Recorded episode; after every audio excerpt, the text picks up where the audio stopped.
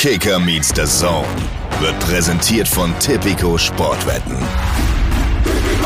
Es kribbelt schon. Ich würde gern wieder in der Mannschaft sein und trainieren und spielen und das Wochenende diesen Druck zu haben. Das fehlt mir schon, aber eine, also eine, eine Anspannung und eine Nervosität habe ich ehrlicherweise nicht mit 34. Dafür habe ich zu viel erlebt und dafür habe ich auch zu viele Jahre auch gespielt, um ähm, in der Situation jetzt sein wie vielleicht 20, 22, 25, wo du gerade so im Karriere wo geht's hin, in welche Richtung. Ähm, da wäre ich, glaube ich, schon nervös geworden und hätte schon, glaube ich, dann dreimal meine Berater am Tag angerufen, anstatt äh, dann einmal die Woche oder so. Kicker meets the Zone, der Fußball-Podcast mit Alex Schlüter und Benny Zander.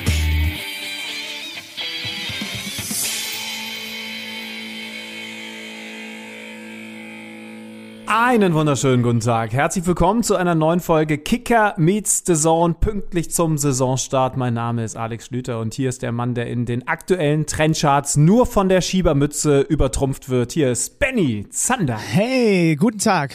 Könnte ich auch gebrauchen langsam, ne? So eine Schiebermütze. Würd, meinst du, die würde mir stehen? Gehen dir die Haare aus? Oder, oder meinst du einfach, weil du so cool bist? Zweiteres natürlich. Du weißt genau, dass diese Frisur von mir mit Absicht gewählt ist und nicht wie bei vielen anderen, um die Geheimratsecken zu kaschieren. Wenn ich wollte, könnte ich. Es geht mir nur darum, ob es vielleicht sinnvoll wäre, äh, einfach diesen Trend von Steffen Baumert jetzt auch ein bisschen mitzureiten, diese Welle. Ähm, das ist jetzt für einen Podcaster vielleicht nicht das allentscheidende Qualitätsmerkmal, aber ich wünsche dir einfach viel Spaß und ähm, du kannst das ja gerne mal ausprobieren. Was hast du denn? Also jemand mit deiner Optik, der kann ja auch ein bisschen ins Risiko gehen, würde ich das mal sagen. oh, das ist aber eine wirklich schön formulierte Beleidigung gewesen. Jemand mit deiner Optik kann auch ein bisschen ins Risiko gehen.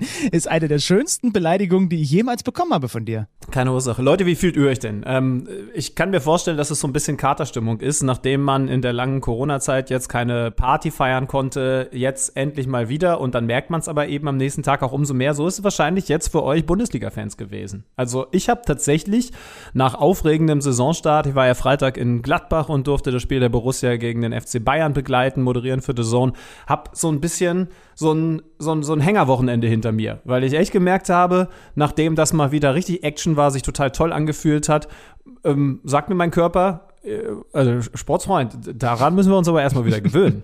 Und ich kann mir vorstellen, dass das vielen Fußballfans so geht. Ja, vor allem wahrscheinlich denen, die auch im Stadion gewesen sind. Ich meine, das war ja wirklich interessant und auch einfach toll. Natürlich immer mit der Einschränkung, dass es auch ein bisschen befremdlich ist, aber irgendwie war es einfach schön und es hatte halt auch auf viele Spiele äh, einen Effekt ne, an diesem ersten Spieltag, muss man sagen. Plötzlich gibt's wieder sowas wie ein Heimvorteil und wenn du gesehen hast, wie Mannschaften wie Dortmund, wie auch Gladbach in deinem Spiel, wie die getragen wurden von den Fans, Köln gestern, äh, wie sie das da gegen die Hertha gemacht haben, die Mainzer, also äh, das ist schon krass gewesen und ich glaube schon, dass der eine oder andere ähm, dann am Montag jetzt äh, irgendwie da auf Arbeit abhängt und erstmal auch das alles verarbeiten muss. Kopf und Körper müssen sich erstmal wieder an das Stadiongefühl so ein bisschen annähern.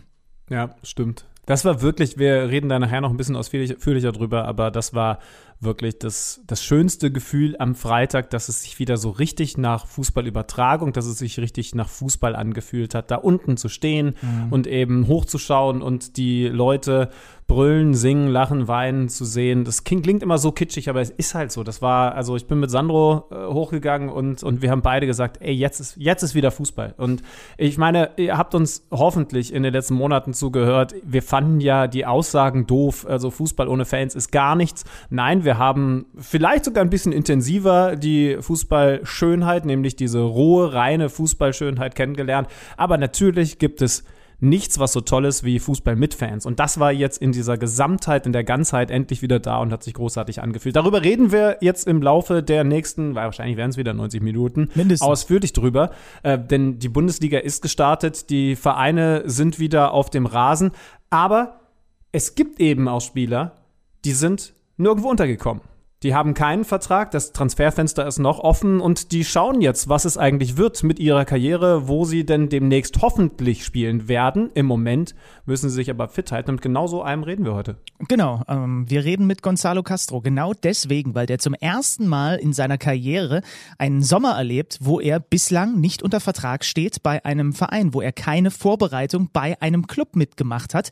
Ähm, da werden wir nachher mal nachfragen, wie sich das überhaupt alles so gestaltet, wenn man sich selber quasi fit fit halten muss, wenn man selber die Motivation finden muss, wie es denn auch eigentlich gerade aussieht bei ihm. Ich kann mir nun weiß Gott nicht vorstellen, dass es nicht genug Vereine gibt, die an dem interessiert sind. Das würde mich doch sehr überraschen. Er ist da ja auch in guter Gesellschaft. Also wenn du dir mal diese Liste so durchscrollst mit den vereinslosen Spielern im Moment. Jerome Boateng hat zum Beispiel immer noch keinen Club. David Luiz ja, hat keinen Club. Franck Ribéry, da hatte ja zwischenzeitlich der eine oder andere gedacht, oh, da gibt's vielleicht wieder den Flirt und die Rückkehr zu den Bayern, bis Oli Kahn diese Gerüchte weggebissen hat. Also es gibt da wirklich auch einige sehr prominente Spieler und Gonzo ist eben auch einer von denen, die einfach noch nicht unter Vertrag stehen bei einem Club.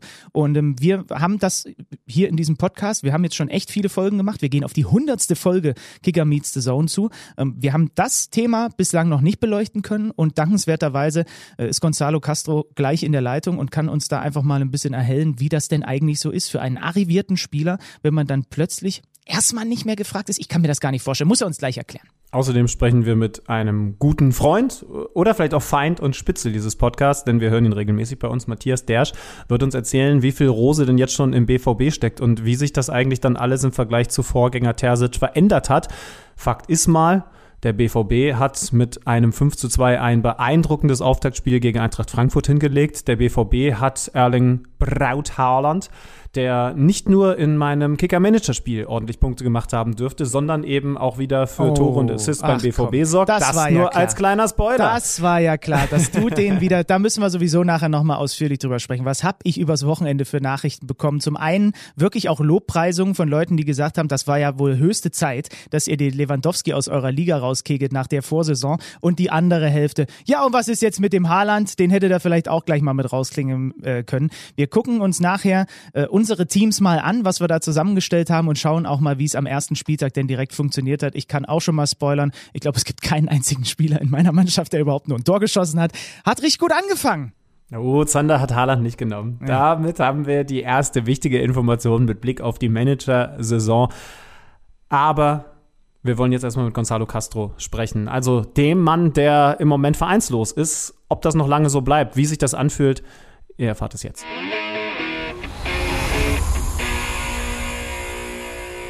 Und dann sind wir also soweit und dürfen euch, liebe Kicker Meets the Zone Hörer, die zweitgrößte Berühmtheit aus Wuppertal nach Tuffy dem Elefanten vorstellen. Gonzalo Castro, gebürtiger Wuppertaler, ist jetzt bei uns. Konzo, grüß dich.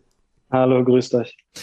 Ich, weiß, ich, ich, glaube, mittlerweile seid ihr auf einem Level, Tofi und du. Ähm, also vom Alter nicht, aber sonst. Man muss das vielleicht den Hörern einmal ganz kurz erklären. Wir, wir haben gerade im Vorgespräch so ein bisschen geplaudert, dass äh, Gonzalo eben in Wuppertal ähm, geboren wurde, auch wenn du da jetzt nicht ganz lange gelebt hast. Aber irgendwie hat es bei Benny und mir geklingelt, dass Wuppertal vor allen Dingen durch diese Schwebebahn bekannt ist. Und bei den geschätzten Kollegen Böhmermann und Schulz haben wir mal erfahren, dass Tuffy der Elefant mal aus dieser Schwebebahn gefallen ist. Verrückte Geschichte. Äh, schön, dass du heile geblieben bist und uns zur Verfügung stehst. das war noch lange vor meiner Zeit, von daher konnte mir da nichts passieren zum Glück. Das stimmt.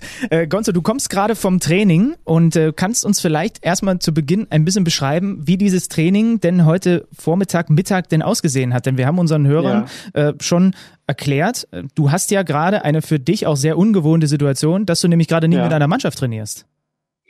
Ja, es ist ähm, ehrlich gesagt, ähm, sagt meine Frau auch fast jeden Tag, ähm, dass sie mich jeden Tag sieht zu Hause ähm, nach so nach so vielen Jahren, also jetzt 17 Jahren ist es ja schon, ne? Ähm, ist es schon ein bisschen ungewohnt, ähm, aber andererseits ist es auch mal schön, ähm, ja, mit der Familie halt, ne? Vor allem mit meiner Tochter dann ähm, jeden Tag zu sehen und nicht dann alle drei Tage oder fünf Tage weg zu sein. Ähm, aber klar, ähm, so langsam äh, ja, sollte das Mannschaftstraining dann äh, doch irgendwann kommen. Ähm, das vermisse ich schon. Darauf hätte ich auch schon ein äh, bisschen Lust und ein bisschen Bock, äh, ja, mit anderen Jungs zu kicken. Und was hast du, also wie sah dein Training dann jetzt heute aus? Ähm, ich habe einen Trainer, also einen Personal Trainer hier aus, ähm, aus Köln, ähm, der jeden Morgen um 10 halt kommt. Ähm, ich, ich muss äh, zum Glück halt nicht irgendwo rausfahren und irgendwas suchen, sondern ich kann hier zu Hause bei mir im Fitnessraum, ähm, können wir sehr viele Übungen machen, ähm, Kraftübungen, Laufeinheiten, das, was er sich äh, oder wo er gerade doch Bock drauf hat, der, der Trainer, ähm, so sieht dann, er gestaltet dann quasi den Morgen oder die Übung und ähm, ich folge ihm quasi. Aber es ist alles individuell, oder? Kannst du irgendwas machen? Ja, ja. Die, Fam die Family wenigstens als Ballzuwerfer oder Freistoßmauer einsetzen? nee, nee, das nicht. Nee, nee. Die Kleine kommt mal ab und zu rein und äh, ob sie mittrainieren kann, aber sonst ist alles äh, individuell und ähm, mit dem Trainer dann auch äh, alleine. Äh, wie viel Prozent schwerer fällt es dir im Vergleich zu einem Mannschaftstrainingsbetrieb? Ähm, so geht's, wenn man einen Trainer dabei hat, der die Vorgaben quasi sagt und dann äh, machen muss quasi und der steht dahinter, dann äh, geht's natürlich. Klar, es ist dann Abende, ähm, wo es dann halt ein bisschen schwieriger ist, dann äh, sich zu motivieren und dann laufen zu gehen, aber es ist halt mein Job, das kenne ich nicht anders und ähm, deswegen, ähm, es war ja dann vor paar Jahren nicht anders, wenn ich im Urlaub trainieren musste individuell, dann war es genauso. Von daher, ähm, klar, aber mehr Bock macht auf jeden Fall mit der Mannschaft als alleine zu trainieren. Und das ist ja auch äh, dein Plan, dass das dann jetzt demnächst auch irgendwann mal wieder passiert. Äh, lass uns mal über die Situation sprechen, die äh, dann überhaupt dazu geführt hat, dass du jetzt gerade im Moment ja. äh, Einzelkämpfer bist. Der VfB Stuttgart hat für viele, auch für mich und für Alex sehr überraschend, deinen Vertrag nicht verlängert. Äh, im, im, Im April war das, als das dann rauskam. Unter mhm. anderem eine Aussage von Sven Missint hat, den wir auch schon lange hier bei uns äh, im, im Podcast im Interview mal hatten, äh, um deine Minuten auf jüngere Spieler umzuverteilen, was ich aus seiner Sicht erstmal oder aus Verein Vereinssicht erstmal sehr, sehr mutig finde. Sag mal ganz ehrlich, wie unvorbereitet dich das damals getroffen hat. Sehr, also allen, glaube ich, ähm, wie es euch auch geht und mir auch. Ähm, war sehr überraschend. Ähm, ich bin quasi davon ausgegangen, dass ich äh, eventuell noch ein Jahr plus eins ähm, irgendwie noch äh, spielen kann und äh, der Mannschaft helfen kann, weil es einfach auch ähm, dem Trainer auch super gepasst hat und alles auch äh, ja super super Saison gespielt äh, haben, ähm, generell auch als Mannschaft und das alles sehr, sehr ähm, harmonisch war. Ähm, klar, es war, ein, ähm, es war eine harte Entscheidung, ähm, die ich oder meine Familie quasi akzeptieren mussten. Ähm, wir hätten gerne noch ein Jahr oder plus eins äh, noch in Stuttgart geblieben. Ähm, wir haben uns super wohl gefühlt. Aber es ist halt der Fußball im Moment. Ähm, es wird viel auf Junge gebaut. Ähm, man gibt den Jungen halt die Chance. Ähm, klar, durch, äh, bedingt auch durch Corona müssen die Gelder gekürzt werden oder die, das Gehaltbudget von der ganzen Mannschaft müssen runter und ähm, das führt, das eine führt zum anderen und ähm, war es so, aber natürlich, ähm, wo eine Tür zugeht, ähm, geht eine andere Tür wieder auf und ähm, deswegen alles gut. Aber, aber nochmal kurz dazu, also du hast 26 Ligaspiele gemacht, 23 davon von Beginn an. Also Abstellgleis klingt ja anders. Wie, also, wie, also ich meine, hat sich das trotzdem für dich irgendwie abgezeichnet oder gab es dann auf einmal ein Gespräch, ähm, wie kann man sich das vorstellen? Sven Mislintat mm, bittet sich ja. bei dir ins Büro und dann gibt es den Dampfhammer. Ähm, nee, abgezeichnet hat es überhaupt nicht. Ähm, weil ich ähm, kurz ähm, davor mit dem Trainer noch äh, gesprochen habe, er sich das ähm, ja sehr gut vorstellen kann, dass ich noch ein Jahr bleiben kann und alles. Und der hat es ja auch in der Presse gesagt, dass er sich das vorstellen kann und ähm, es begrüßen würde. Ähm, es kam ein Gespräch auf zwischen ähm, meinem Berater und Sven und dann habe mich eines Abends dann mein Berater dann quasi ähm, angerufen, dass sie halt kein Angebot machen. Ähm, dann habe ich ja mit ein paar Tage später mit Sven gesprochen und hat es mir erklärt. Ähm, und so ist das Gespräch dann gelaufen. Und das Gute ist, dass ich ein paar Jahre schon dabei bin und sowas halt kenne oder äh, das besser verarbeiten kann quasi. Äh, mich da nicht irgendwie runterziehen lasse, sondern halt ähm, sage, okay, es ist halt so, der Fußball ist halt ähm, viel auf den jüngeren, ähm, auf den jüngeren Alter gebaut worden und ähm, deswegen ist es für mich jetzt äh, jetzt nicht so schlimm, aber klar, wir hätten gerne, ähm, das habe ich auch vorher schon gesagt, ähm, wir hätten gerne noch ein Jahr da auf jeden Fall ähm, verbracht in Stuttgart. Ja, du hast jetzt ein bisschen Zeit gehabt, darüber nachzudenken. Also klingst ja jetzt sehr aufgeräumt bei diesem Thema, aber das muss ja, ja was mit einem machen. Also hast du zum Beispiel dich auch selber hinterfragt, äh, wie zufrieden warst du zum Beispiel mit deiner eigenen Saison? Fragt man sich da, hätte ich vielleicht noch mhm. mehr machen müssen, um dem Verein auch gar kein, um Sven Mislint auch gar keine andere Wahl zu, zu, zu geben, als nochmal mit mir zu verlängern? Ja, ich habe ein bisschen oder wo es dann bekannt wurde, habe ich mir klar die Gedanken gemacht, ähm, warum und ähm, was woran es liegen kann. Ähm, es sind viele Faktoren. Letztendlich ähm, hat der Verein oder Sven halt so entschieden, dass er mich nicht braucht und den Jüngeren halt den ähm, Vortritt. Ähm, vielleicht hat es Gründe gehabt, dass äh, viele sich dann ähm, hinter mich gestellt haben und äh, dann nicht so richtig rausgekommen. Jetzt müssen sie quasi ähm, aus sich rauskommen, die Jüngeren, ähm, weil kein anderer da ist. Von daher kann ich ähm, kann ich äh, so begründen. Ähm, klar, es gibt äh, viele viele Gründe, wo man nachdenkt, aber letztendlich ähm, habe ich mit vielen auch gesprochen, auch, äh, auch mit dem Trainer, mit äh, Pellegrino gesprochen und ähm, viele Gründe sprachen eigentlich nicht dafür, dass ich irgendwie keinen Vertrag verlängert bekomme. Und jetzt, das können wir vielleicht den Hörern nochmal erklären, äh, hast du logischerweise deine Zelte in Stuttgart abgebrochen und bist erstmal in die, kann man sagen, Wahlheimat nach Leverkusen ja, zurück und, und schaust, wie es genau. weitergeht. Ja, wir sind hier, ähm, wir sind im Mai ins, ähm, ins neue Haus eingezogen und ähm, ja, ich halte mich hier fit. Wir waren im Urlaub. Ähm, meine Frau, meine Kinder, mein Kind ist hier. Von daher, wir, sind erstmal hier und warten jetzt quasi, ähm, bis es mal am Transfermarkt richtig losgeht. Wie ist denn eigentlich dein Karriereplan in Anführungsstrichen? Du bist 34, ähm, aber das klang jetzt alles so, was du bislang erzählt hast. Also ein, zwei, drei Jährchen auf jeden Fall noch. War vielleicht sogar eine Überlegung, bevor dann dieser Dampfhammer kam vom VfB, dass ja. du die Karriere in Stuttgart beendest? Ja, es war schon, also ich bin oder mit meiner Familie schon ähm, davon nicht ausgegangen, aber klar waren die Überlegungen, ähm, wenn ich äh, eins plus eins oder zwei Jahre, dann war ich, wäre ich 36, 35. Und das ist so ein Alter, wo ich aufhören will, ähm, weil ich einfach dann ähm, den Körper auch schonen will und nicht den kaputt, äh, kaputt machen will, weil ich noch ein Leben danach habe. Also vor allem, äh, wenn du Kinder hast, dann äh, überlegst du dann zweimal, dich dann irgendwie mit 8, 39 dann noch rumzuschleppen und äh, jeden Tag Schmerztabletten zu nehmen. Darauf hatte ich keinen Bock. Und ähm, klar haben wir uns schon eingestellt, ähm, dann vielleicht die Karriere dann in Stuttgart zu beenden. Aber ähm, wie es im Fußball so ist, es kommen viele Sachen, die man nicht erwartet.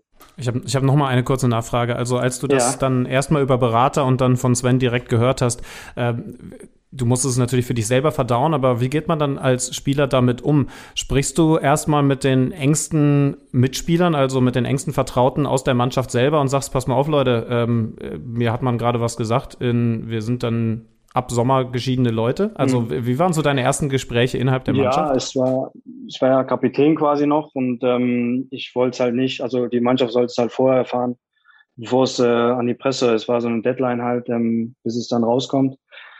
Ähm, das habe ich halt der Mannschaft und vor allem vorher noch ähm, dem Spielerrat halt gesagt, ähm, dass es halt äh, dazu entschieden wurde, halt, ähm, ja, dass ich halt äh, kein Angebot kriege, um irgendwas zu verlängern und deswegen ähm, wie haben die reagiert? Habe ich den überrascht. Also das muss man auch ehrlich sagen. Und ähm, ich bin der Letzte, der irgendwie sagt, äh, die waren sehr überrascht, ähm, wie ich auch, äh, wie viele andere dann auch, äh, Außenstehende auch. Ähm, aber gut, es ist, äh, es ist halt der Fußball und es ist einfach so. Und äh, jetzt haben sie wieder eine neue Saison gestartet mit einer jungen und haben ein tolles Spiel am Wochenende gemacht. Von daher ähm, ist das schon wieder vergessen. Wie, wie hast du diesen Bundesliga-Auftakt eigentlich verfolgt? Mit welchem Gefühl? Das muss doch komisch sein. Es war, es war am Anfang, also es war komisch, wo es losging bei vielen Vereinen. Dann siehst du ja mal einen Kicker, dann guckst du mal da, der hat angefangen, der hat angefangen. Es war natürlich komisch. Ähm, ehrlicherweise bin ich nicht davon ausgegangen, dass es so lange dauert, bis ich äh, irgendwie vielleicht einen neuen Verein finde. Aber jetzt ähm, war es auch mal schön, ein Wochenende einfach zu Hause zu sitzen mit der Familie und Fußball zu gucken. Von daher äh, gewöhnen will ich mich nicht dran, aber es war auch mal schön, so ein Wochenende dann zu Hause zu sein äh, und dann äh, ja, da Fußball ohne Druck, ohne, ohne viel Anspannung anzugucken. Also das konntest du schon. Du hast nicht bewusst den Fernseher ausgelassen und nur in der Kicker geguckt. Nein, nein. Ich hatte noch ein paar Freunde da gehabt und äh, wir haben es zusammen dann angeschaut, äh, Konferenz. Von daher ähm, alles entspannt. Du hast ja gesagt, du bist ja jetzt schon ein bisschen in diesem Business. Da, wir werden übrigens auch gleich noch ein klein wenig über die Anfänge reden. Ähm, über 400 Bundesligaspiele, 30 Mal Champions League gespielt. Jetzt ist das dein erster Sommer überhaupt als vertragsloser, vereinsloser ja. Spieler. Ähm, was macht denn das vielleicht auch ein bisschen, könnte ich mir vorstellen, mit dem eigenen Ego? Ist das ein bisschen angekratzt gerade? Sei mal ehrlich. Ähm, ehrlicherweise nicht. Wenn ich, wenn ich ehrlicherweise, wenn ich 20, 22 wäre und ich hätte die Situation, wäre ich, glaube ich, angespannter. Aber ich glaube, mit 34, ähm, ich habe, glaube ich, äh, ganz gut äh, mein Geld irgendwie angelegt, dass es halt nicht äh, zu Problem wird. Von daher ähm, mache ich mir jetzt echt, ähm, also es kribbelt schon, ich würde gern wieder in der Mannschaft sein und trainieren und spielen und diesen das Wochenende diesen Druck zu haben, ähm, das fehlt mir schon, aber eine, also eine, eine Anspannung und eine Nervosität ähm, habe ich ehrlicherweise nicht mit 34. Dafür habe ich zu viel erlebt und dafür habe ich auch zu viele Jahre auch gespielt, um ähm, in der Situation jetzt sein wie vielleicht 20, 22, 25, wo du gerade so im Karriere wo geht's hin, in welche Richtung, ähm, da wäre ich, glaube ich, schon nervös geworden und hätte schon, glaube ich, dann dreimal meine Berater am Tag angerufen, anstatt äh, dann einmal die Woche oder so. Aber im Moment ähm, geht's mir noch gut und äh, bin echt entspannt. Hast du tatsächlich im Moment nur so einmal die Woche Kontakt mit dem Berater? Da habe ich mich auch gefragt, wie der Kontakt im Moment aussieht, weil der wird ja wahrscheinlich dann erzählen, so, äh, hier gibt's was Konkretes oder, oder ruft mhm. er dich auch schon an, wenn du, wenn er nur hört, ah, vielleicht, die sind ja noch auf der Suche nach einem Mittelfeldspieler. Ja. Was könntest du dir denn da so vorstellen? Wie, wie ist der Austausch? Ähm, ja, es ist also ist manchmal ein paar Tage mehr, ein paar Tage weniger, dann ist mal eine Woche Ruhe.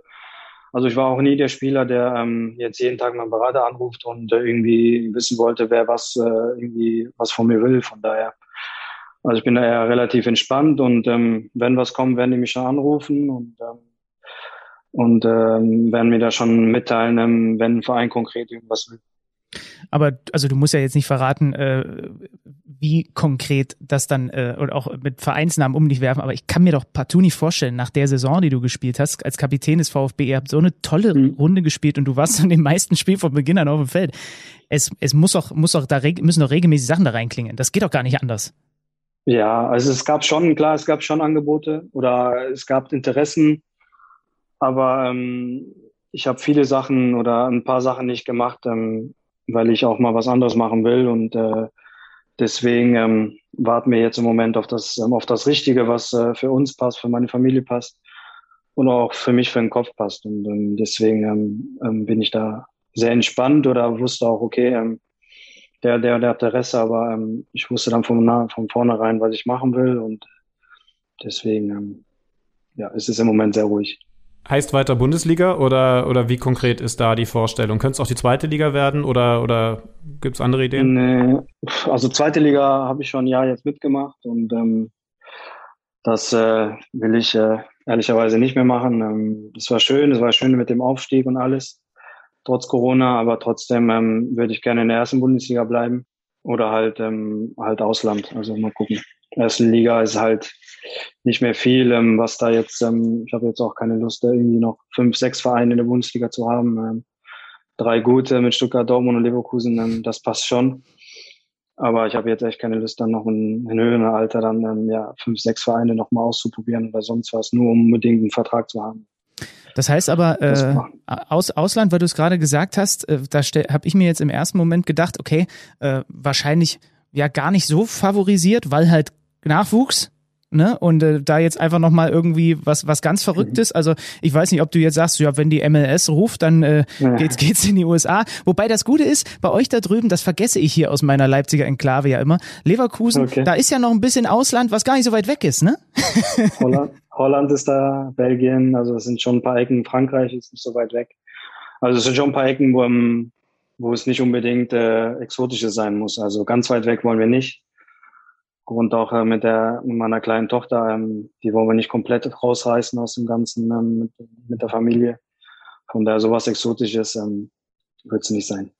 Wir wollen jetzt hier nicht äh, Co-Berater werden. Ich glaube, da bist du schon ganz gut beraten. Aber ich würde natürlich Spanien noch mit reinwerfen. Deine Eltern vor, ja. vor vielen Jahren von Spanien nach Deutschland eingewandert. Ich weiß nicht, ob es da noch eine Oma gibt, die dann von mir aus auch mal äh, ja. das, das, das Kind übernehmen könnte. Leider nicht. Ähm, Spanien ist auch eine Option, aber die tun sich im Moment sehr, sehr schwer. Muss man auch ehrlicherweise sagen. Die warten, glaube ich, bis zum letzten Drücker oder letzten Woche, ähm, wo die Preise noch mal ein bisschen runtergehen und auch ähm, meine Berater sind da in Kontakt mit vielen Vereinen, aber sie sagen selber, die ähm, durch Corona sind sie sehr, sehr wirtschaftlich ähm, in der Krise und müssen halt einfach auch abwarten, wo sich was tut, wenn sich ein Spieler nochmal bewegt oder ins Ausland geht. Ähm, alle hoffen ja ein bisschen so auf die Engländer, bis da mal der Startschuss so richtig losgeht, dann, ne, dass die Vereine da ein bisschen, dann äh, bewegt sich ein bisschen, aber ähm, bisschen Geduld brauchen wir halt auch noch. 31.8. Ne? ist das Transferfenster offen. Benny, da werden wir dann Gut, wieder ganz genau Für mich, für mich für ist ja äh, sowieso egal. Genau. Für mich ist Stimmt, sowieso egal.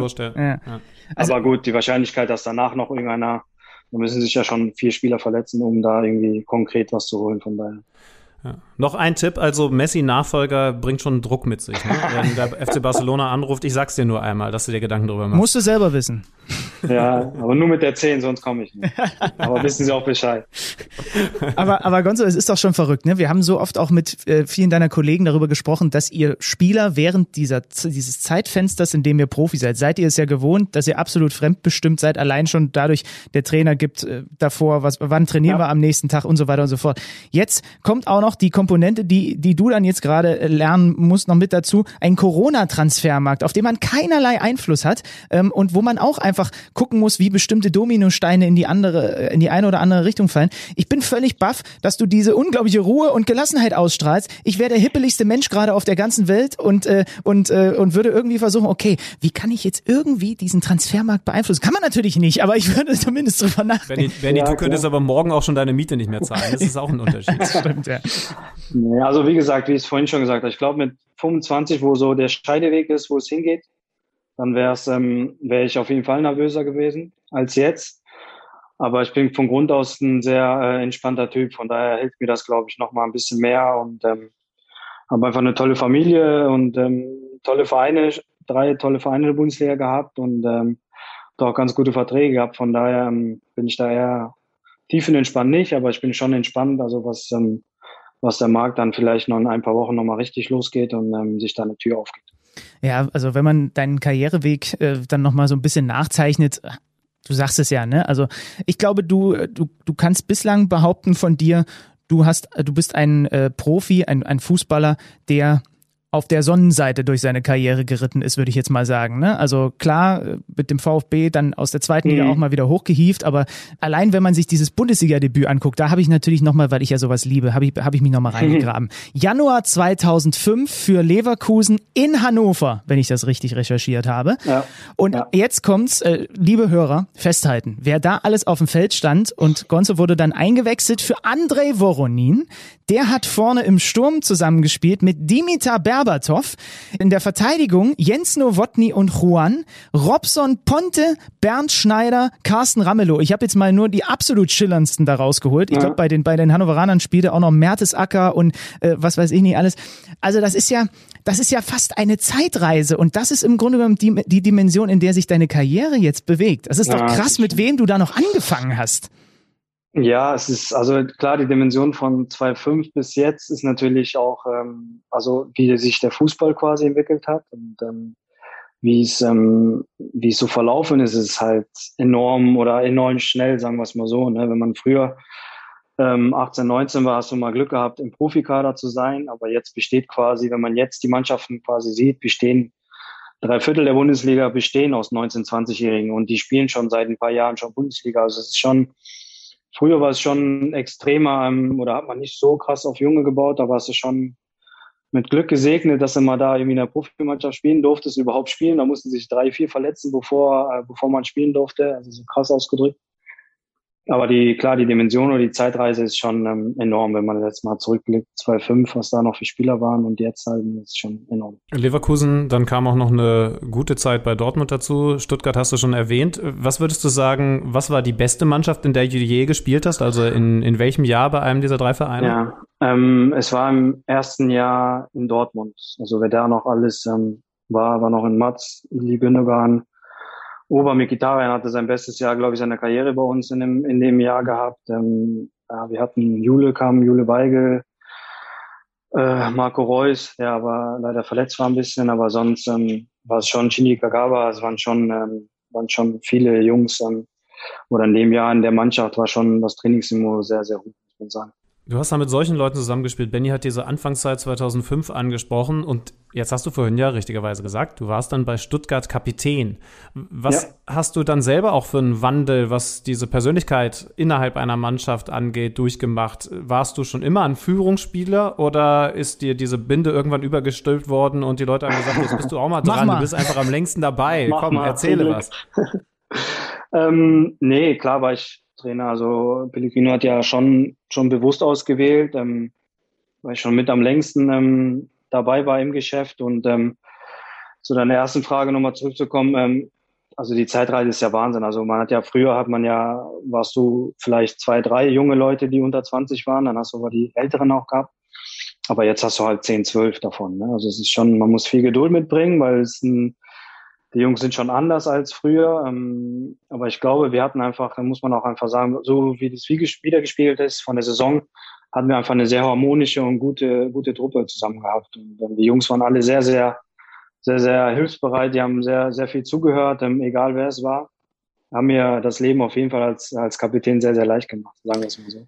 Und hat Gonzalo Castro die Mannschaft dann logischerweise natürlich anders führen müssen als zu deiner Anfangszeit ein äh, Nowotny Schneider Ramelow. Ne? Also das war wahrscheinlich auch ein ganz anderer Ton, der da noch geherrscht hat.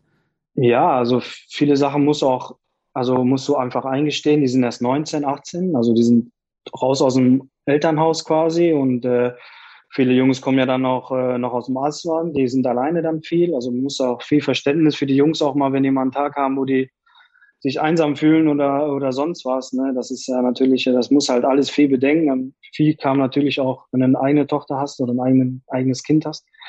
Da verstehst du erstmal viele Sachen und äh, denkst ja, okay, da musst du den Jungen erstmal vielleicht nicht direkt anschreiben, wenn du den ersten Fehlpass machst, sondern erstmal aufbauen. Das sind viele Faktoren und viele Komponente, die halt zusammen dann führen. Und ähm, es ist ein bisschen anders auf jeden Fall als vor 10, 12, 13 Jahren.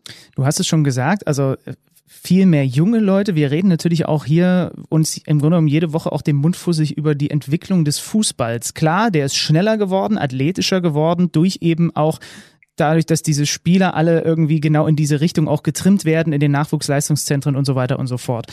Aber wenn du es jetzt mal fußballerisch vergleichst, also ich habe ja die Namen gerade genannt, mit denen du da auf dem Feld mhm. standest, ist die Liga fußballerisch oder sind die Spieler, die wir in der Liga haben, fußballerisch, haben die sich auch weiterentwickelt von der Technik, von den Fähigkeiten her oder sind mittlerweile tatsächlich einfach diese ganzen anderen Dinge rings um den Ball wichtiger geworden, weil ehrlicherweise in Robson Ponte, in, in Bernd Schneider äh, und wie sie alle heißen, Dimitar Berbatov, das waren ja Edelfuß. Sag ruhig auch Carsten Ramelow. Carsten Sag Ramelow. Auch Carsten Ramelow. Ja, das waren doch, äh, das, das sind ja, Edeltechnik. das sind doch Edeltechniker gewesen und es kann ja eigentlich nicht sein, also ich wüsste zumindest nicht, wie das gehen soll, dass du heute durch die Bank und im Durchschnitt noch bessere Fußballer in, in, in der Liga Liga hast als damals?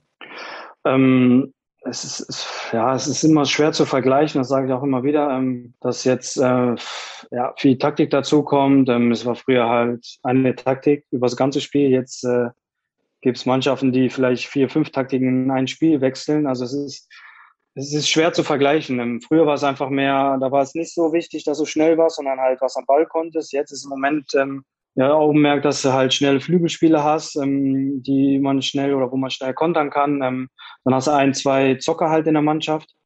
Aber früher hast du ja vielleicht äh, acht, neun Zocker gehabt. Ähm, Wenn es der Torwart nicht gerade war, dann ähm, waren es aber trotzdem noch viele, die halt, äh, es ist einfach die Zeit und ähm, es wird in zehn Jahren nochmal anders aussehen. Da wird wieder ein Augenmerk äh, woanders sein, wird vielleicht ähm, das nochmal zurückgestuft, äh, wird doch nicht die schnellen spielen, sondern die die mehr Technik haben. Also man kann sie mal schwer vergleichen. Und ich hatte das Glück, einfach das, dieses Zeitalter mitzunehmen. Also dieses von der kompletten Technik oder Zocker halt, ähm, wie Bernd Schneider oder Robson Ponte, die Franze hatte ich noch äh, ein Jahr, zwei Jahre erleben dürften. Also Ach, es waren schon, es waren schon Spieler, wo du halt äh, manchmal im Training gedacht hast, boah, was macht er da? Ne? Und ähm, aber das wird auch irgendwann wieder kommen. Es wird sich dann wieder verändern, wieder verändern. Also das kann man immer schwer vergleichen. Ich wollte gerade sagen, also jetzt äh, sind wir noch mal ein bisschen in den Erinnerungsmodus gegangen, aber ja. du bist ja definitiv noch aktiv und du willst auch weiter aktiv bleiben. Komm, ich werfe ja. noch mal eins rein, weil Benny und ich da in den letzten Wochen okay. schon mit den Season Prediction Spaß hatten. Gonzalo Castro beim ersten FC Köln. Nicht weit weg von da, wo du jetzt sowieso sesshaft bist. Das kann würdest du, würdest du ablocken, würdest du, würdest du, würdest du nicken? Nur mal so ganz grob, äh, ohne dass wir jetzt über Gehalt gesprochen haben. Ist es eine Option? Äh, nein. Also, ähm, so schön auch Köln als Verein ist, muss man auch ehrlich sagen, die haben einfach eine riesen Fankultur, ist einfach ein Traditionsverein. Immer 50.000, wenn kein Corona war, auch in der zweiten Liga war es, aber ähm, als Leverkusener, das wäre das gleiche halt zu, kann man nicht machen. Und es wäre das Gleiche, wenn ich halt nach Schalke gehen würde. Das kann ich einfach mit meinem Gewissen einfach nicht vereinbaren, ähm, weil ich in Dortmund drei Jahre ähm, gelebt habe, den Verein einfach auch ähm, geliebt habe, auch wie Leverkusen nicht geliebt habe. Dass, ähm, ich bin einfach sehr loyal und ähm, man kann es einfach nicht machen. Also ich könnte es nicht machen, nein. Oh, das Okay, ehrt dich. Finde find ich, find ich, find ich gut. Ehrt dich wirklich. Ich habe es versucht. Benny, komm, du hast noch einen Pick frei. Äh, äh, Also Köln habe ich verschlossen. Ist okay. Ja. Schalke habe ich auch schon verschossen. Schalke. Ja, aber gut. Also was ja gut ist, äh, du hast ja im Grunde genommen dann von den Stationen, die du hattest, du hast ja drei Teams, die nicht, die nicht gehen. Der FC und die anderen beiden spielen in der zweiten Liga mit Schalke und dem KSC. Weil das würden dir die Stuttgarter auch nicht verzeihen, wenn du nach Nein, Karlsruhe wechseln würdest. Okay, von daher, ach komm, also wir müssen den Gonzo nicht an den Mann bringen. Ganz im Ernst, wenn, wenn in, in, in ein oder zwei Monaten du nicht irgendwo unter Vertrag stehst, dann muss ich mir noch irgendwas überlegen, was ich hier im Podcast mache. Also das würde mich doch sehr wundern. Es ist auf jeden Fall sehr interessant gewesen, mal so diese, diese, diese Sicht zu bekommen, wie, ja, wie man dann plötzlich dann doch mehr auf sich allein gestellt ist, irgendwie aber doch abhängig von anderen. Aber was wir festhalten nach diesem Gespräch, Gonzalo Castro ist einer der tiefenentspanntesten Kollegen, die wir hier überhaupt nur in diesem Podcast begrüßen durften. Der guckt sich das alles in Ruhe an. Das wird, ich bin da ganz sicher und optimistisch. Schön, dass du dir Zeit genommen hast, Gonzalo. Vielen Dank euch. Dankeschön. Alles, danke, danke. alles Gute für die nächsten Monate. Gonzo, danke. Danke, danke, danke. Werbung. Freunde, ganz kurzes Päuschen mit dem Hinweis, dass nicht nur die Fußball-Bundesliga in diesen Tagen ihr großes Comeback feiert, sondern auch ein gewisser Ted Lasso. Ich hoffe doch sehr, dass ihr diesen sympathischen, immer gut gelaunten Football-Coach aus den USA, aus Kansas schon kennt. Der ist nämlich dann plötzlich nicht mehr Football-Coach, sondern Fußballtrainer in England beim glorreichen AFC Richmond. Es geht natürlich um die Serie mit Jason Sudeikis in der Hauptrolle. Wir haben damals ja bei KMD hier schon Staffel 1 ordentlich abgefeiert, die dann tatsächlich auch einige Awards gewonnen hat. Und jetzt geht's weiter mit Staffel 2. Ich habe ehrlich gesagt den Ausschnitt, den wir uns jetzt anhören können, noch nicht gehört, aber Benny ist wie in einer guten Kochshow. Du hast da mal was vorbereitet. Ja, genau so ist das. Ich bin bestens vorbereitet. Wir lernen nämlich in der neuen Staffel, sagen wir mal, eine ganz neue Seite an Ted kennen und auch ganz neue Trainingsmethoden. Es wird Zeit, dass diese Kerle eine neue Bekanntschaft machen. Oh nein, let Tesso.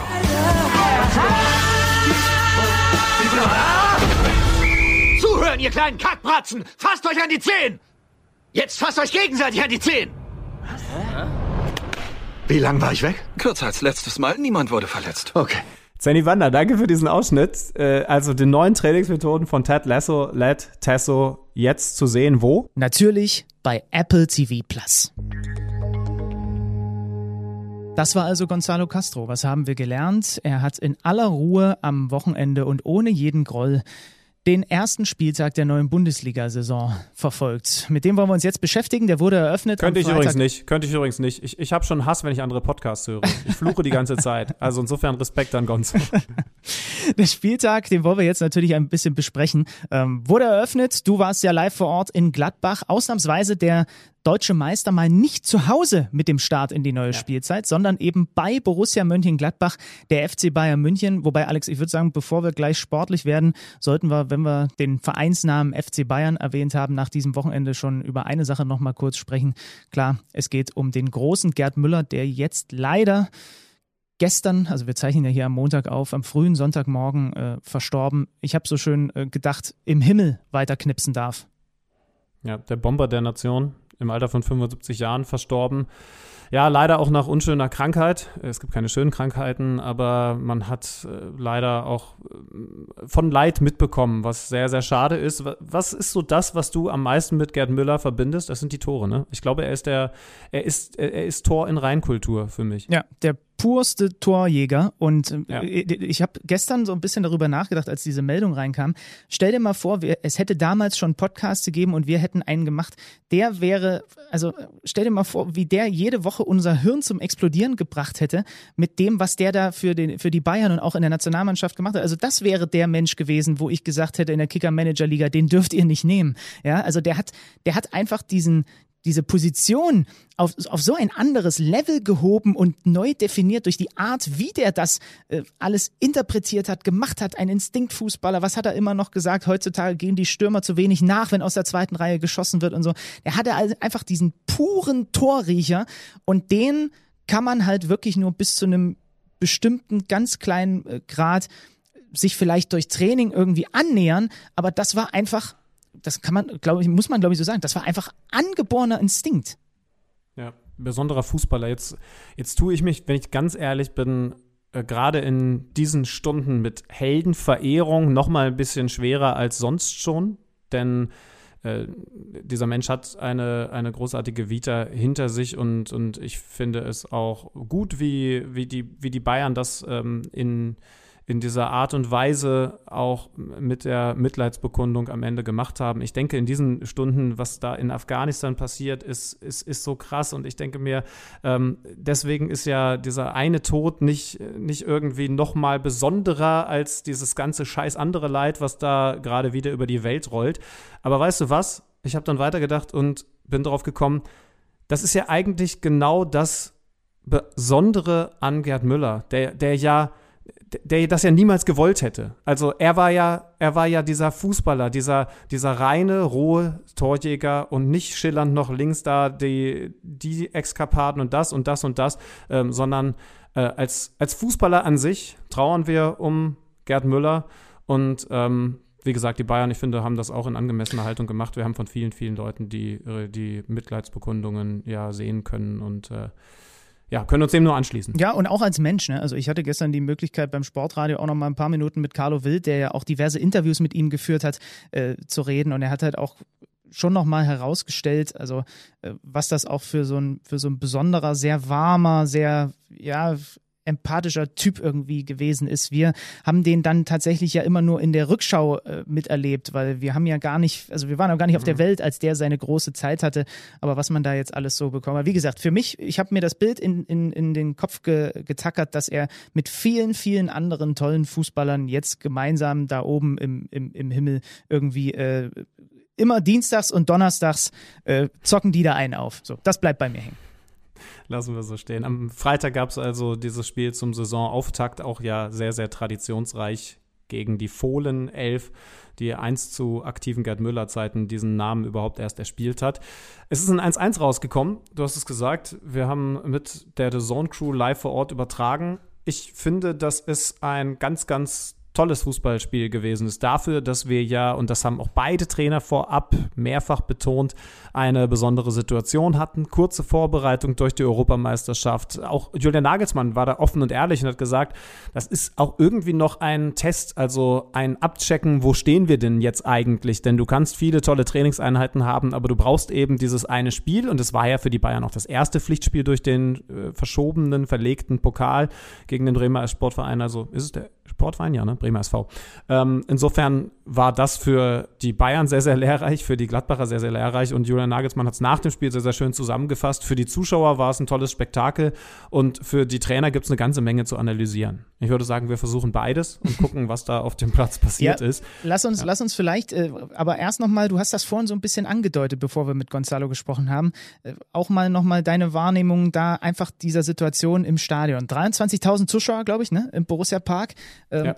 Und, und einfach, also ich konnte mich in dem Moment ja in dich hineinfühlen, weil man so ein bisschen Glanz in den Augen hat man ja schon gesehen, auch bei dir.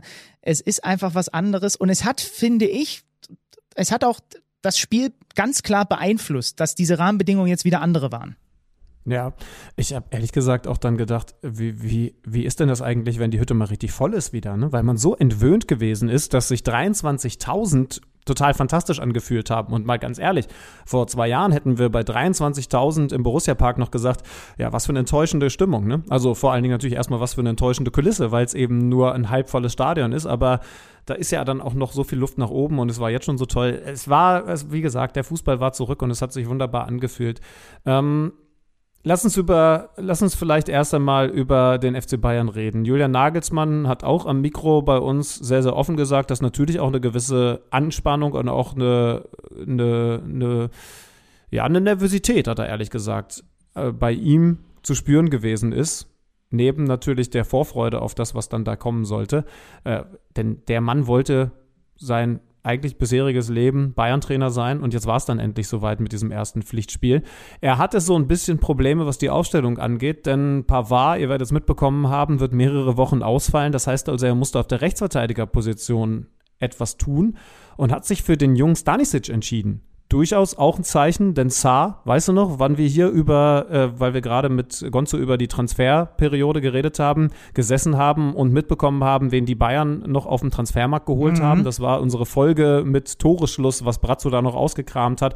Unter anderem Bonassar, der jetzt sogar auf der Bank bleibt, wenn Pavard verletzt ist, weil Stanisic den Vorzug bekommt. Das ist schon ein heftiges Zeichen. Ne? Das ist ein heftiges Zeichen. Ich habe sofort äh, vor Augen diese eine Grätsche von ihm in dieser starken Gladbacher Anfangsphase, ne?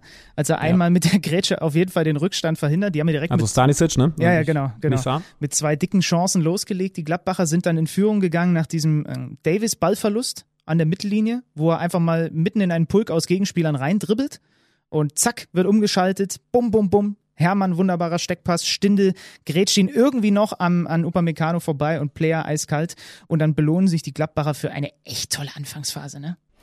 Ja, du wolltest also nicht weiter über die Aufstellung der Bayern reden, aber dann reden wir halt über die Anfangsphase der Gladbacher. Was hast du denn noch nein, zur hätte, Aufstellung zu sagen? Ich, nein, ich, ich, hätte, ich hätte nur noch eine Sache hinzuzufügen gehabt, dass er, äh, Jonathan Nagelsmann, diese Aufstellung, also Stanisic auf Rechtsverteidiger, sehr interessant begründet hat, finde ich. Denn das sind Sachen, über die haben wir zumindest andeutungsweise in den vergangenen Monaten geredet. Er fand ihn in der Vorbereitung gut, sagt, er hat sich verdient, das sind die klassischen Sätze, aber er hat eben auch gesagt, der Kerl kommuniziert sehr, sehr gut. Also er hat nicht nur gut gespielt, sondern er hat eben auch auffällig viel und gut kommuniziert. Und das ist Julian Nagelsmann besonders wichtig. Warum? Weil in der Abwehr eben zwei Leute weggegangen, die das Kommando hatten, also die vor allen Dingen viel kommuniziert haben. Da ist natürlich die Rede von Jerome Boateng und David Alaba. Alaba ja ganz besonders. Da erinnere ich mich noch an deine Analyse, ich glaube, vom Topspiel damals gegen Borussia Dortmund, als keine Zuschauer im Stadion waren und man darum hören konnte, wer denn so redet. Dir ist überraschend aufgefallen, dass Alaba da sehr, sehr viel Kommandos gibt in der Zentrale. Der ist jetzt bei Real Madrid und er schaut schon genau hin, wer da jetzt die Kommandos geben kann. Heißt aber doch andersrum auch, dass er da von Leuten wie Upamecano bislang noch nicht rechtslos überzeugt ist, oder? Ja, weil das, glaube ich, einfach jetzt auch noch nicht dieser Kommunikator sein kann. Ne? Auch ein Nianzu, wenn ja. er dann irgendwann da hinten spielt. Ähm, von daher, das ist interessant, tatsächlich diese Kommunikationsebene. Du hast ja davor mit Kimmich und Goretzka und Müller dann die, die viel reden und äh, Neuer, der das Ganze von hinten mit ordnen muss. Ja, ganz spannender Punkt, den wir in den nächsten Wochen mal berücksichtigen müssen und einfach auch mal drauf schauen ähm, wie denn da hinten dann tatsächlich die Kommandostruktur sich entwickelt. Man kriegt es dann jetzt mit Zuschauern natürlich nicht mehr ganz so mit, aber ja, also wenn ich mir jetzt auch diese Viererkette angucke, wer gibt da ansonsten die Kommandos? Ne? Also es ist tatsächlich ja. so, dass es eher in dem Sandwich zwischen Neuer und Kimmich ist und ähm, ganz spannend, dass dann, dass dann der Youngster auch deswegen da den Vorzug erhält.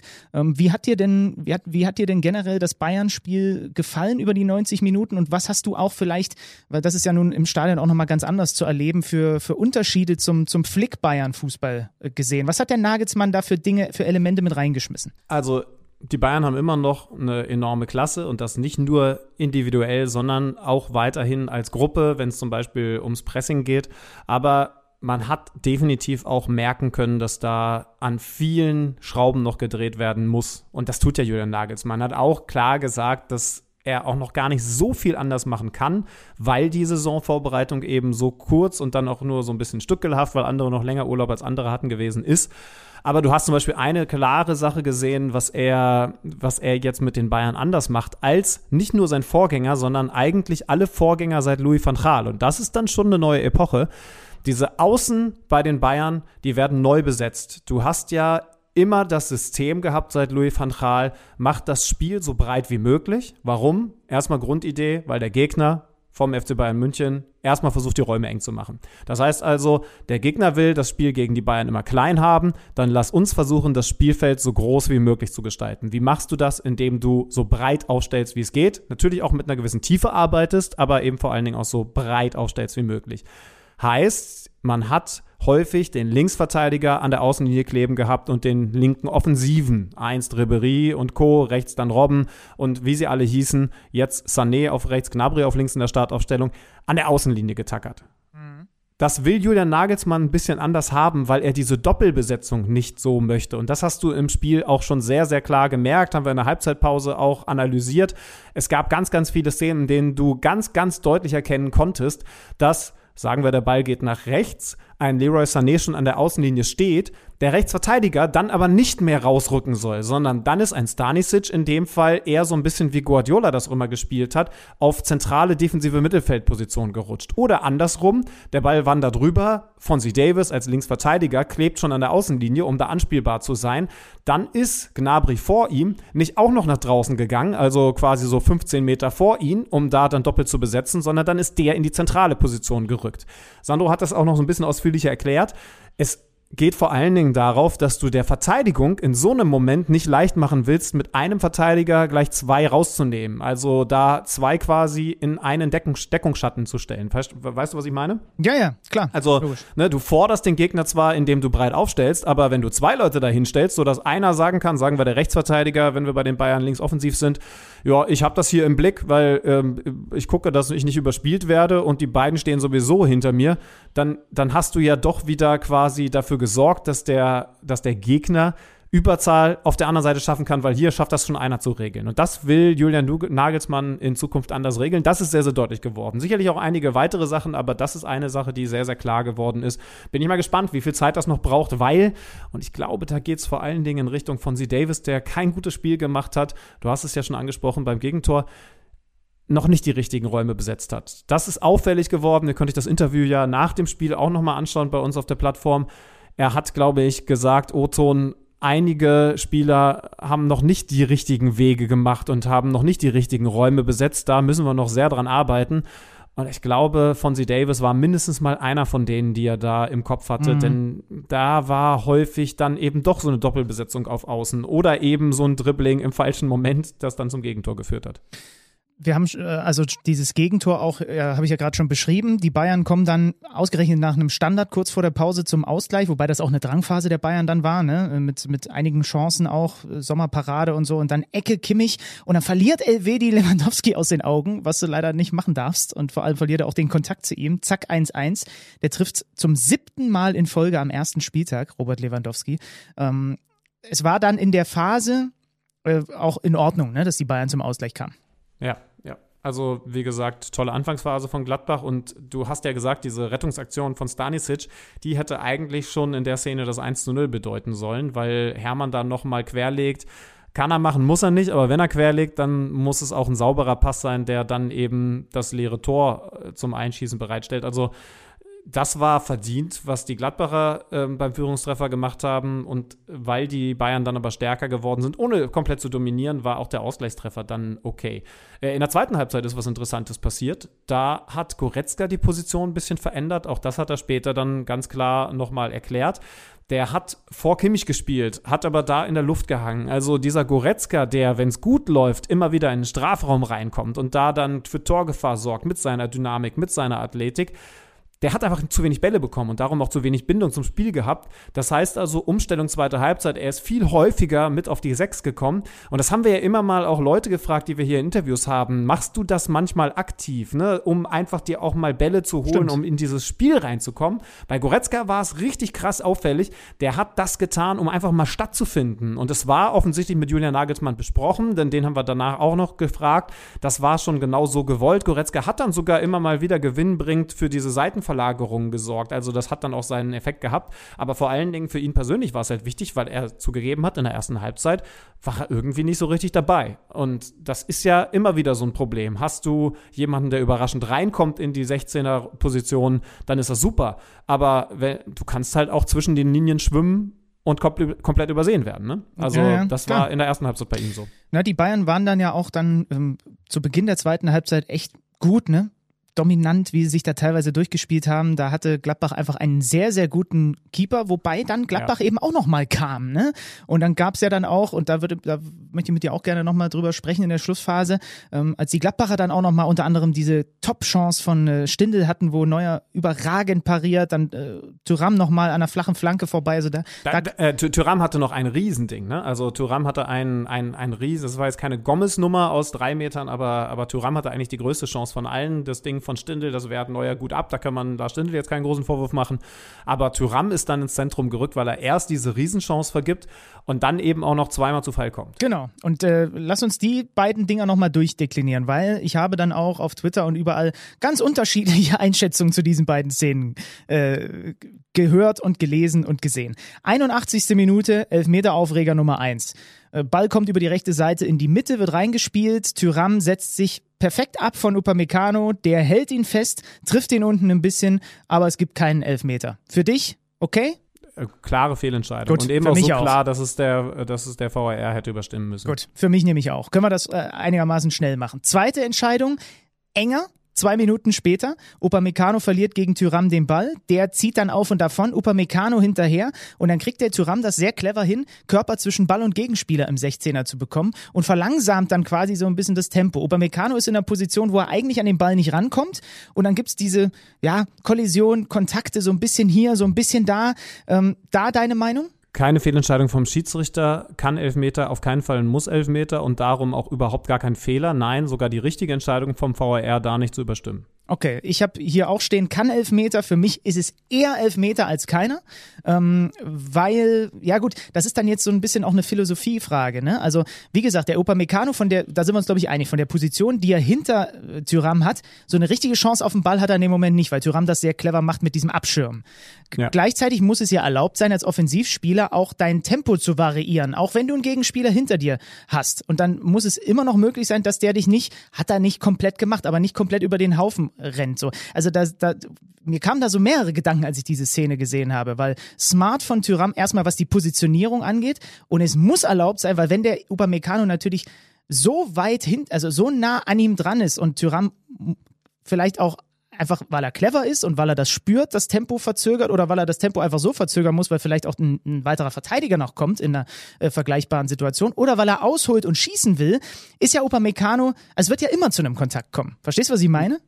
Total, aber wir haben ja auch eine Regelschulung gehabt. Also die Schiedsrichter sollen auch schauen, dass diese forcierten, von den Offensivleuten forcierten Elfmeter eben möglichst nicht mehr gepfiffen werden. Heißt also, wenn du eigentlich gar nichts anderes vorhast, als dich faulen zu lassen, und das wäre dann ja so eine Aktion in die Richtung, wie du es beschrieben hast, dann soll man eben genau darauf achten und dieses Foul nicht pfeifen oder dieses vermeintliche Foul nicht pfeifen. Ähm, jetzt ist aber eben natürlich auch dazu zu sagen, dass Thuram durchaus auch noch die Idee gehabt hätte, den Ball ins Tor zu schießen, weil er ja in guter Abschlussposition gewesen ist. Ne? Also ich finde die Situation echt schwierig. Das ist, glaube ich, so eine Schiedsrichteraktion, wo du schwer was richtig machen kannst. Aber weil das eben definitiv keine Fehlentscheidung sein kann, finde ich auf jeden Fall, da sollten wir den VAR rausnehmen. So sehr man ihn aber eben in die Verantwortung ziehen muss und kritisieren muss, dass er nicht eingegriffen hat bei der Szene davor. Ja, genau. Also ich finde, darauf können wir uns durchaus einigen. Äh, zwei interessante äh, Elfmetersituationen. Ich habe tatsächlich sogar noch ein bisschen von dieser Regelschulung äh, nachzuholen. Ich habe viel zu dieser äh, Handspielnummer, ähm, können wir vielleicht auch dann nachher nochmal kurz drüber reden, äh, mitbekommen. Äh, aber das ist ja immer unglaublich interessant vor so einer Saison. Gib uns mal noch eine Einschätzung von dir generell einfach zur Gladbacher Ich möchte Leistung. nur mal oder? anfügen, Benny Zander sitzt selbst bei Regelschulungsunterricht nach. Das ist eine Randnotiz Ja. wert. Und übrigens noch mal ganz kurz dazu, also Adi Hütter hat sogar auch anders gesehen. Also insofern ist es ja auch nur interessant, wie die Meinungen da auseinandergehen. Natürlich hat er nicht gesagt, das waren keine Elfmeter, aber der fand den zweiten wiederum noch klarer Ja, das ist- für ich finde das total ersten, faszinierend. Ne? Ja, Julian ja. Nagelsmann äh, hat es auch so gesehen, dass er gesagt hat, wow, beim ersten, äh, Leon Goretzka übrigens fairerweise auch, ja, können wir uns auf gar keinen Fall beschweren, wenn das einer ist. Beim zweiten, nee. Äh, Hütter wiederum, also als Trainer der Gladbacher, hat gesagt, ja, der erste vielleicht, aber der zweite ja wohl auf jeden Fall. Also es ist schon spannend.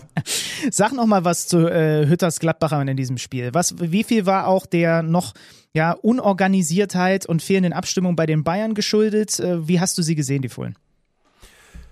Also, ja, ich hab's ja, ich hab's ja schon gesagt, die Bayern, die Bayern spielen normalerweise besseren Fußball, beziehungsweise ich bin mir sicher, dass sie in den nächsten Wochen anderen Fußball spielen werden unter Julian Nagelsmann. Das, das muss man schon klar sagen. Aber natürlich hatte auch Borussia Mönchengladbach eine verkürzte Vorbereitung. Natürlich hatte auch Borussia Mönchengladbach das Problem, einen neuen Trainer zu haben und da gewisse Dinge noch gar nicht so umsetzen zu können, wie das Adi Hütter besprochen mit Max Eberl dann eigentlich haben möchte. Also da muss man ja dann auch schon das Sternchen setzen, wenn wir es bei den Bayern tun.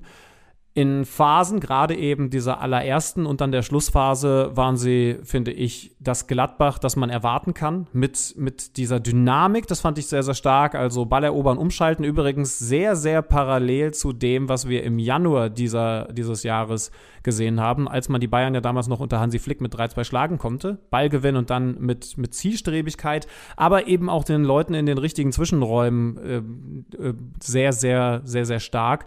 Lars Stindl hat ja zum Beispiel dieses Tor auch super vorbereitet mit so einem leichten Kontakt, um den rüberzulegen. Also da sind sie auch in dieser Saison ein sehr, sehr starkes Team. Ich bin mal gespannt, ob es dann wirklich so ist, dass alle bleiben. Äh, ich habe Max Eber gefragt. Ich würde einfach nur mal vom Gefühl her sagen, Zakaria geht schon noch, mhm. aber es bleibt dabei, dass ich es beeindruckend finde, dass Leute wie Matze Ginter, wie äh, Jonas Hofmann äh, und, und wie sie alle heißen, Flo Neuhaus, der, der auch eine äh, eine ordentliche Partie gespielt hat. Ähm, das sage ich nicht nur, weil ich ihn im Kicker-Manager-Spiel habe, ähm, dass die alle da sind. Wahnsinnsleistung. Also weiterhin da sind. 1-1 am Ende. Komm, wir fliegen noch schnell durch den Samstagnachmittag, bevor wir uns dann gleich ausführlicher mit den Dortmundern mit äh, Derschi unter, äh, beschäftigen und unterhalten wollen. Äh, Wolfsburg 1-0 gegen VfB Bochum. Die Bochumer mit dem denkbar blöden Auftakt in, die, in, die, in dieses Bundesliga-Abenteuer, weil ganz früh äh, Handspiel Tesche und in Unterzahl. Dafür haben sie es echt noch äh, ziemlich gut gemacht, wobei die Wolfsburger auch Chancen ohne Ende hatten. Äh, also da 1-0. Äh, 1-1 Union gegen Leverkusen. Tolle Anfangsviertelstunde. Generell ein ein Randnotiz übrigens von Bommel hat nur viermal gewechselt. In genau, Spiel, es gab, es gab das Plakat, heute zählen wir alle mit, Mark, im Wolfsburg, was ich sehr schön fand. Und ich habe gesehen, dass Kevin Hofland von Bommels Co-Trainer ist, ein alter Bekannter, äh, wo wir schon vorhin auch beim, bei Robson Ponte und so waren. Auch Kevin Hofland stammt so ein bisschen aus der Zeit noch. Union gegen Leverkusen 1-1, ähm, Avonie mit der Führung, dann Diaby. Äh, es gab, das fand ich eher so semi-gut, Pfiffe in einer alten Försterei gegen Nadim Amiri. Du erinnerst dich, es gab da ja äh, diesen Vorfall mit dem Rassismusvorwurf und so weiter und so fort. Ja, hüllen wir mal den Mantel des Schweigens drüber. Stuttgart ganz deutlich, das Ex-Team von Gonzalo Castro 5-1 gegen die Spielvereinigung Kräuter Fürth, die da noch nicht ihre Bundesliga-Tauglichkeit nachgewiesen hat. Und man muss dazu sagen, Stuttgart kein Kalajdzic, Karasov früh verletzt raus. Na gut, dann übernehmen halt Al-Gadoui und Clemens, Sosa mit drei Vorlagen. Also ähm, ich muss ehrlich sagen, mit dieser Personallage beim VfB dachte ich eigentlich, na mal gucken, wie die in die Saison kommen. Und jetzt erst der Kantersieg im Pokal und jetzt mal eben die Vierter weggefiedelt. Lässt sich ganz gut an, ne, was die Materazzi-Jungs da machen. Du fragst den Typen, der sie auf Überraschung der Saison getippt hat, was soll er jetzt sagen? Sanko hat sich allerdings auch noch schwer verletzt. Ja, gute also Besserung, das ist echt ist, bitter. Es ist tatsächlich bitter für ihn selber, natürlich in allererster Linie, aber für den VfB Stuttgart, der das ja mit Gonzales zum Beispiel in der Vorsaison auch schon sehr, sehr oft erlebt hat, ähm, oh, das ist, das ist weiterhin hart und umso beeindruckender, dass sie, dass sie so in die Saison starten. Aber man muss eben schon noch ehrlich sagen, also was Fürth da gerade defensiv gemacht hat, war verheerend. Eigentlich haben sie Gegentore auf jede Art und Weise kassiert. Ja. Also bei Standardsituationen kämpft zweimal mit dem Kopf ganz schlecht ausgesehen, aber auch Stellungsfehler beim ganz klassischen Aufbauspiel der Stuttgarter, die auch so nicht passieren dürfen. Und dann ist es halt immer die Frage der Sichtweise sagt man, dass die Stuttgarter das super cool und toll durchspielen oder schaut man eben auch auf die Fürther, die das so einfach nicht verteidigen dürfen. Also man muss es so klar sagen, das Team von Stefan Leitl war jetzt an diesem ersten Spieltag definitiv noch nicht auf Bundesliga-Niveau. Aber sie haben ja noch 33 weitere. Ja, sind davor im Pokal gegen ba Babelsberg raus. Also da muss noch ein bisschen äh, nachjustiert werden. Es gab noch einen deutlichen Sieg. Hoffenheim in Augsburg 4 zu 0.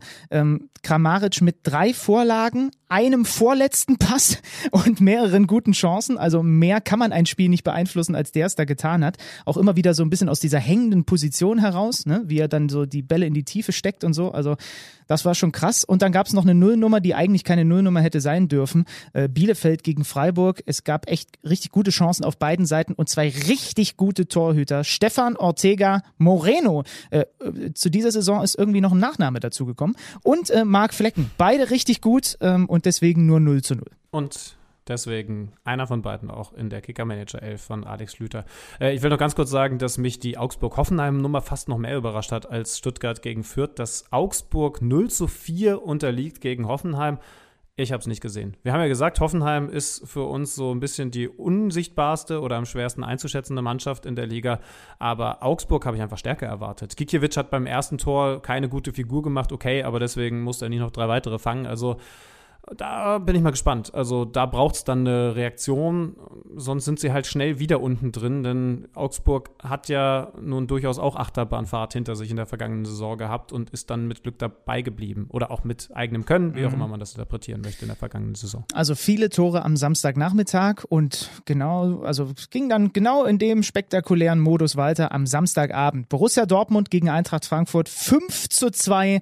Wir sprechen darüber mit Matthias Dersch vom Kicker.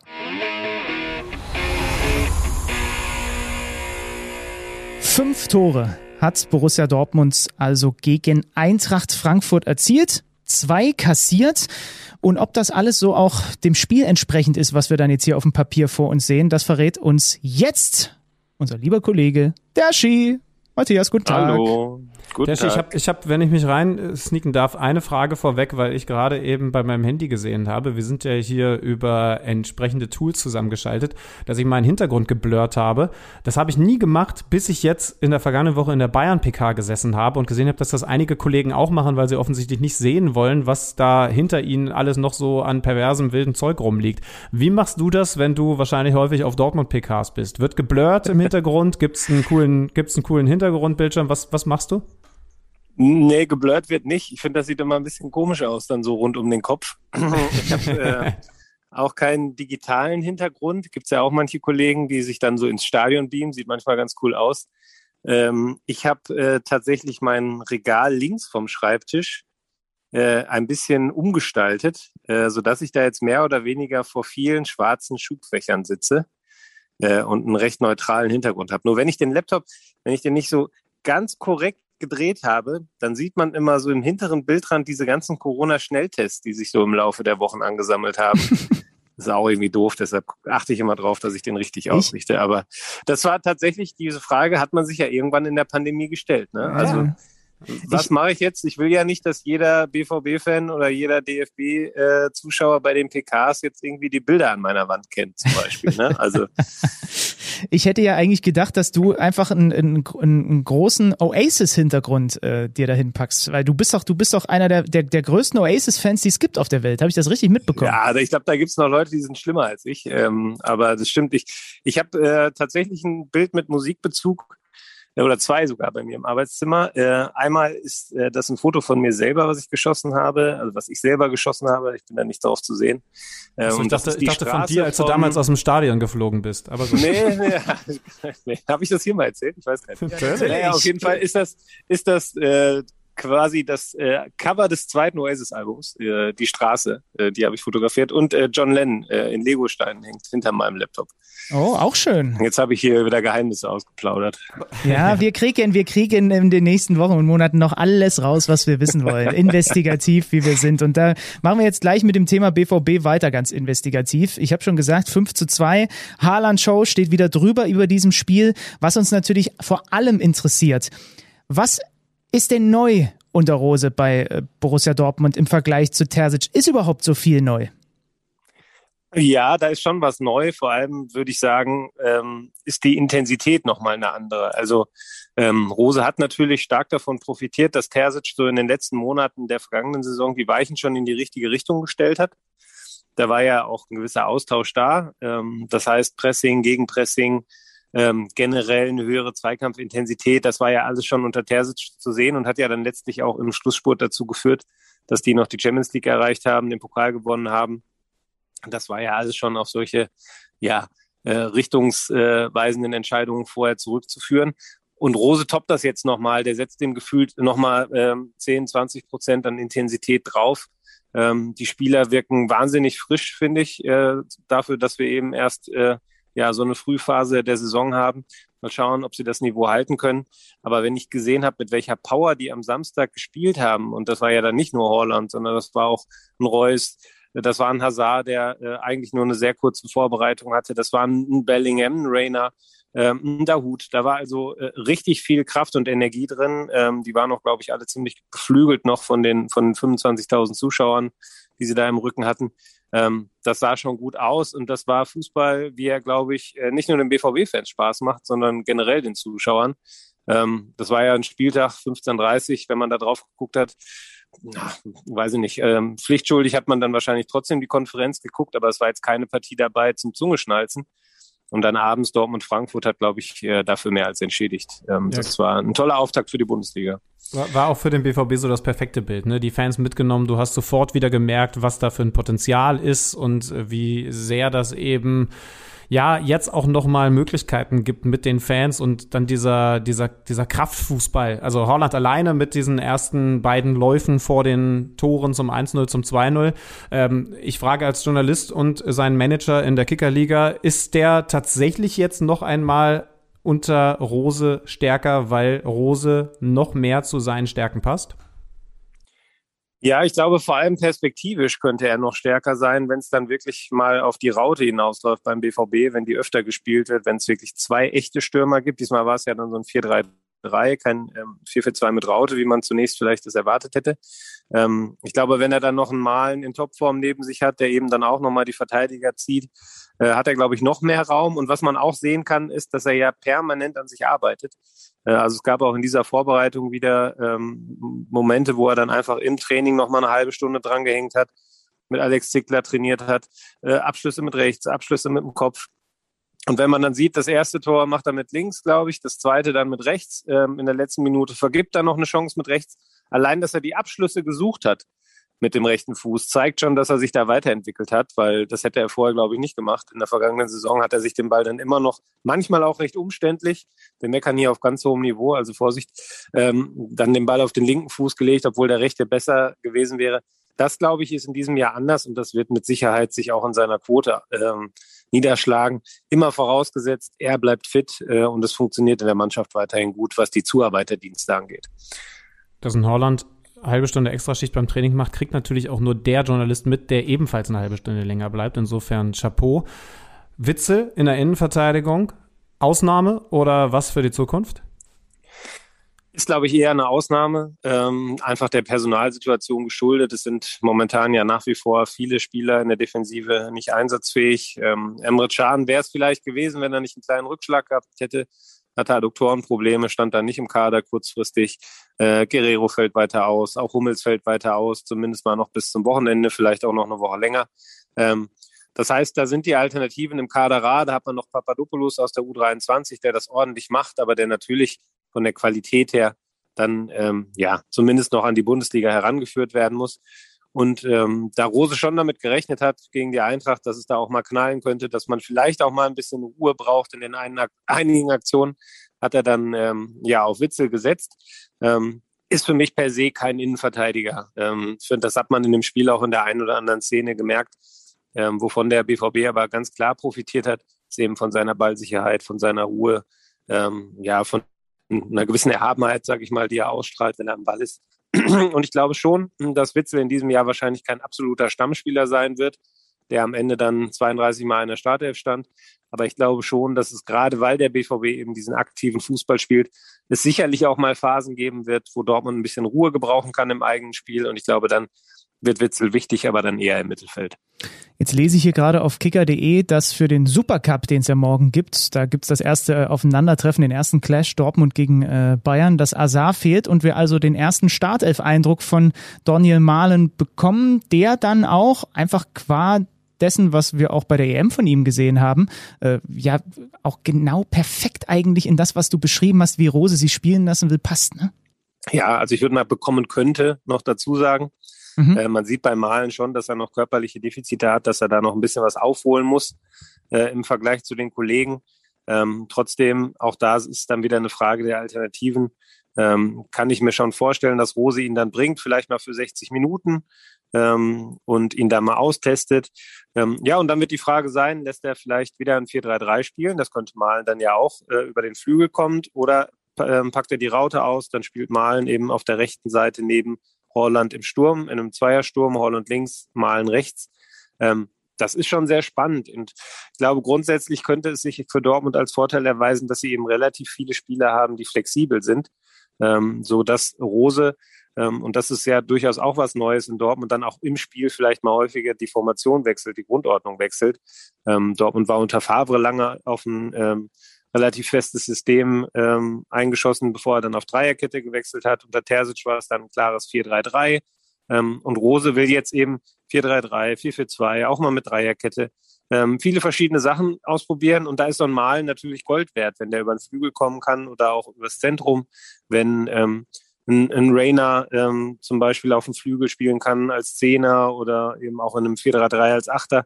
Da gibt's also wirklich äh, viele Spieler, die, die dir Möglichkeiten bieten für Veränderungen und ähm, um, um den Gegner zu überraschen. Das hat ja auch am, am Wochenende gut geklappt, denn ich glaube, die Frankfurter hätten auch mit einer Raute gerechnet, ähm, auch als sie dann die Namen gelesen haben. Und ähm, ja, dann war es eben 4-3-3. Und was traust du dem Ballsportverein Borussia nun zu? Wir müssen dich das fragen, bevor morgen Supercup ist, wenn die Dortmunder da 4-0 gegen die Bayern gewinnen oder 0-4 verlieren, dann sind wir eh schlauer. Mit Blick auf die Saison, können sie die Bayern ärgern? Genau, haben sie diese Konstanz, ist so die Frage, die ich mir stelle, ne? Ja, das ist ja auch die Frage, die sich in Dortmund eigentlich jeder stellt. Auch Rose betont das in jeder PK, auch jetzt mit Blick auf das Spiel gegen Frankfurt. Ähm, wir haben ja, ihr habt das am Anfang gesagt, sie haben ja auch zwei Gegentore kassiert und die Eintracht hatte auch zugegebenermaßen noch zwei, drei Chancen mehr, vielleicht sogar vier mehr. Ähm, da durfte sich auch Gregor Kobel, der neue BVB-Keeper, dann mal auszeichnen. Ähm, die Frage der Balance im Spiel wird, glaube ich, eine sein und dann eben die Frage der Konstanz über eine Saison hinweg. Ähm, ich traue Rose da grundsätzlich zu, dass er, dass er mit der Mannschaft da Fortschritte erzielen kann. Ähm, sie war ja dann auch, wenn man ähm, auf die letzte Saison blickt, im, im Schlussviertel dann auch konstant.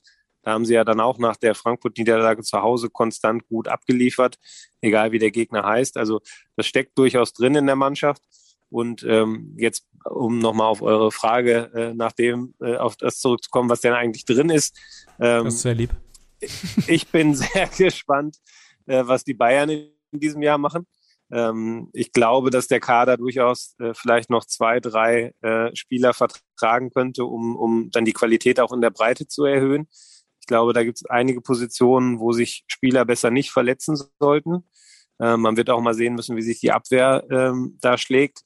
Äh, kurz gesagt, ich kann mir nicht vorstellen, dass die Bayern nochmal so dominant durch die Liga marschieren wie in den vergangenen Jahren. Ich glaube, es wird enger und ich glaube, dass Dortmund dann eine Rolle mitreden kann. Ich glaube aber auch trotz der Auftaktniederlage gestern, dass Leipzig da ein Wörtchen mitredet. Also meine Hoffnung als Fußballfan äh, und als jemand, der für den Kicker schreibt und natürlich auch ein Interesse daran hat, dass viele Leute den Kicker lesen, ähm, hoffe ich, dass wir keine langweilige Saison haben, sondern eine, die bis zum Schluss spannend bleibt. Ähm, vielleicht ja sogar mit einem Traumfinale, sage ich mal, wo am letzten Spieltag noch drei Mannschaften Meister werden können sagt Matthias Dersch, seines Zeichens nicht nur Fußballfan, sondern auch Gitarrenmusikfan, den ich dir mit, hiermit herzlich einladen möchte. Spätestens, wenn dann irgendwann du mal den BVB hier zu einer Auswärtsfahrt nach Leipzig begleitest, dann führe ich dich mal durch meine unglaublich große Wohnung und dann wirst du da sehen, dass äh, diese Bude sowohl im Wohnzimmer als auch in allen anderen Räumen zugepflastert ist mit Konzertpostern an den Wänden. Ähm, und dann können wir und können wir und da nochmal einen gepflegten Austausch auch über vernünftige Gitarrenmusik mit. Ja, aber, aber vorsichtig, Derschi. Also wenn Oasis deine Nummer eins ist, dann musst du dich bei Benny darauf einstellen, dass es ein bisschen härter wird. Also so ein bisschen weniger Melodie, dafür mehr Dezibel. ja, wenn ich dann ganz schnell auf die Kicker-Elf-Mannschaft umschwenke von uns, weißt du Bescheid, Benny. Ja, ja, ja, gut. Das werde ich dann schon merken an entsprechender Stelle. Das werden wir eh gleich noch besprechen. Äh, Matthias hat es auch in unsere Kicker-Manager 11 reinge äh, Manager-Liga reingeschafft. Aber das machen wir gleich ohne dich, um im Zweifel über dich abhaten zu können. Oder hast du schon geguckt, wie dein Spieltag war? Ich habe tatsächlich schon geguckt als Vorbereitung auf diesen Podcast, oh. weil ich ja äh, weiß, dass ihr da immer drüber redet. Ja. Ähm, er, er, klingt zu überlegen, er klingt zu überlegen. Naja, also ich habe euch jetzt hier nicht vor mir gefunden. Und weiter runtergescrollt habe ich nicht. Also ich glaube, ich habe mehr Punkte gesammelt als ihr. Aber ja. ich habe auch Holland in der Mannschaft. Das okay, ist natürlich dann ein bisschen gecheatet. Damit müssen wir dann jetzt auch dieses Gespräch langsam beenden. Matthias Dersch, liebe Grüße und bis bald. Äh, also, dass du jetzt auch noch den Haaland in der Mannschaft hast, genau wie der Schlüter auch und wie wahrscheinlich 498 andere Menschen, 499 Menschen insgesamt in dieser Liga außer mir. Ja gut, muss ich mir am Ende an die eigene Nase fassen, dass ich den nicht auch verboten habe. Derschi, bis bald. Bis bald, ciao. Ciao. Werbung. Welcher Bundesligist hat das Zeug zum Meistertitel? Wer löst die Tickets fürs internationale Geschäft? Und wer tritt den Gang in Liga 2 an? Auf tipico.de kannst du deinen Tipp abgeben. Einfach auf unsere Seite gehen und auf deinen Favoriten setzen. Für alle Neueinsteiger haben wir noch eine tolle Nachricht. Tipico Sportwetten setzt einen drauf und verdoppelt deine erste Einzahlung. Registriere dich noch heute und sichere dir so den Neukundenbonus bis zu 100 Euro. Du erhältst den Bonus sofort nach deiner ersten Einzahlung. 18 plus. Glücksspiel kann süchtig machen. Hilfe unter www.spieleambulanz.de. Wir müssen natürlich auch noch kurz über Frankfurt sprechen, die im Pokal rausgehen, die jetzt also das 2 zu 5 in Spieltag 1 in der Liga erleiden. Ähm, muss man sich schon Sorgen machen? Naja, wenn ich dann auch das Zitat von Oliver Glasner hier gerade so vor mir sehe, ähm, wir müssen heute anerkennen, dass wir in der Verfassung einfach keine Chance hatten dann, äh, dann müssen wir uns Sorgen machen. Dann müsste man sich Sorgen machen. Du hast das Pokalhaus angesprochen. Ich mache mir keine Sorgen, dazu ist es mir noch zu früh. Derschi hat es gesagt, sie hatten auch ein paar äh, Gelegenheiten noch. Ich glaube zum Beispiel, dass dieser Lindström, das könnte echt eine Attraktion in der Liga werden. Diese Mischung aus Tempo und, äh, und Technik von dem, der kam jetzt von der Bank, äh, hat uns ja Julian Franzke letzte Woche auch so ein bisschen vorgeschwärmt von diesem Typen. Ich mache mir da noch keine Sorgen. Dazu ist für mich Glasner einfach ein zu stabiler Trainer ähm, mit Krösche, einem guten Kaderplaner und das geht alles auf. Ich weiß weiß nicht, ob sie vielleicht jetzt noch einen Offensivmann holen werden, aber das, nee, auf lange Sicht bleibe ich dabei, jetzt erstmal auch nach zwei Spielen, weil da ist mir die Stichprobe einfach zu klein. Äh, Eintracht Frankfurt wird trotzdem eine vernünftige Saison spielen. Ja, komm, dann lass uns über den Sonntag reden und bei Frankfurt natürlich in den nächsten Wochen regelmäßig draufschauen, wie ihr das von uns gewohnt seid. Leipzig verliert, der hat jetzt gerade schon gesagt, in Mainz mit 1 zu 0. Kurioses Gegentor. Was macht also, denn der Mokiele da? Ich mein, also ein Klärungsversuch, den du, wenn du ihn absichtlich so versuchst, sicherlich in zehn Versuchen maximal einmal hinkriegst, wenn ja. überhaupt. Aber man muss natürlich auch hinterfragen, wie die Leipziger dann so ein Ding nicht mehr drehen können.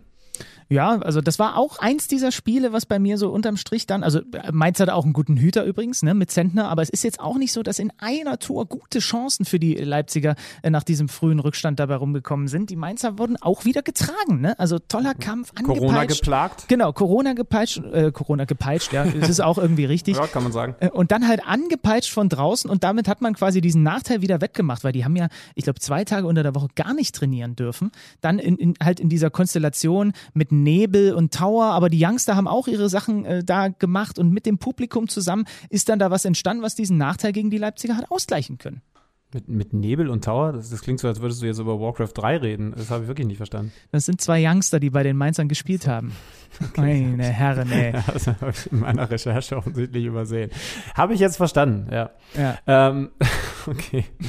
Und dann gibt es ein Spiel von Köln gegen Hertha, auch das ja bei uns live auf the Zone, mit dem für mich durchaus überraschenden Ausgang Köln gewinnt gegen die alte Dame. Ist das jetzt doch wieder zu viel Hoffnung gewesen bei den Herthanern oder wie siehst du es? Auch da Gemach gemacht. Die mussten kurzfristig auf Selke verzichten, der sich ja eigentlich vorne so festgespielt hatte.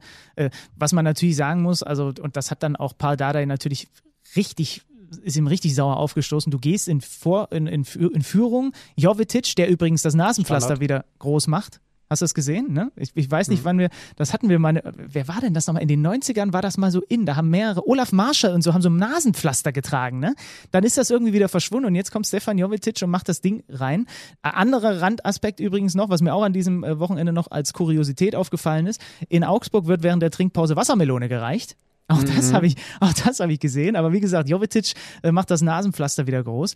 Und ähm, dann zitiere ich nur mal Paul Dardai. Ich habe eigentlich gar keine große Lust, über das Spiel zu reden. Wir haben anfangs gut verteidigt, sehr gut gekontert, aber nach einer halben Stunde haben wir begonnen, sehr zufrieden zu sein. So, und dann hat Köln das Ding halt komplett gedreht. Wir müssen auch noch über diese Szene mit, mit Modest beim 1-1 sprechen. Foul verdächtig. Für mich, glaube ich, eher ja, faul als, also für mich also, eher faul als kein Foul.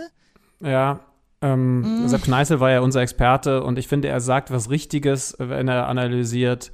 Er hätte eben nicht nur einen Arm benutzt, dann wäre es okay gewesen. Mit zwei Armen gegen ja, den Gegenspieler ja, ja. zu arbeiten, ist zu viel. Auf der anderen Seite, äh, da da in der Verteidigung, da ähm, mit einer ganz komischen Positionierung, diesem, diesem schon runtergebückten Schwerpunkt, also da braucht es dann auch nicht mehr viel, um komplett aus der Position zu kommen. Ich, ich, ich muss ganz ehrlich sagen, ich fand es gut, dass das hat laufen lassen, weil es dieses, komm, lass ihn sich doch mal robust durchsetzen gewesen ist. Aber, aber andererseits, also wenn, wenn das Ding weggepfiffen wird, kann Köln sich da auch nicht beschweren. Also das war, finde ich, echt ein schwieriger Pfiff. Eher, also Tendenz eher ein bisschen zu viel, aber, aber diese Robustheit siegen zu lassen, finde ich doch irgendwie auch gut. Weil, wie gesagt, da da da sowieso eine schlechte Positionierung hatte, war schon so ein bisschen zusammengeklappt und äh, fliegt dann entsprechend auch schnell aus dem Weg. Also das war, das war schwierig, aber trotzdem darf es natürlich nicht dazu führen, dass die Kölner dann noch zwei weitere Tore machen, also aus Hertaner Sicht. Äh, übrigens, wir können mal auflösen, weil wir wir darüber diskutiert haben, wie Steffen Baumgart das eigentlich coachen will. Sie haben jetzt mit Modest zentral gespielt. Aus genau der Position hat er ja dieses Ausgleichstor auch gemacht. Und sie haben Anderson auf der Bank gelassen. Das heißt also, sie haben nur mit einem klaren Neuner gespielt und haben dann Müssen wir Thielmann aber auch einschränken, ne? Also das Problem ist, ich habe es jetzt am Wochenende wieder gehört, dass Sebastian Andersons Knie einfach nicht für 90 Minuten Profifußball reicht. Ja. Das Ja, ist enorm ganz- bitter. War auch die vergangene Saison schon durchgehend so, also ganz, ganz bitter, ja, ja weil der ja eigentlich alles mitbringt. Ähm, jetzt hat es dann dazu geführt, dass er auf der Bank war, ist dann später reingekommen und Thielmann und Keins über die Flügel gekommen sind. Also Uth tatsächlich dahinter, hinter zentral Modest, aber Keins und Thielmann vor allen Dingen Erstgenannter. Mit einem fantastischen Spiel. Keins macht zwei Tore, schon sein zweiter Doppelpack gegen die Berliner Hertha. Also, wenn er doppelt schnürt, dann gegen die alte Dame.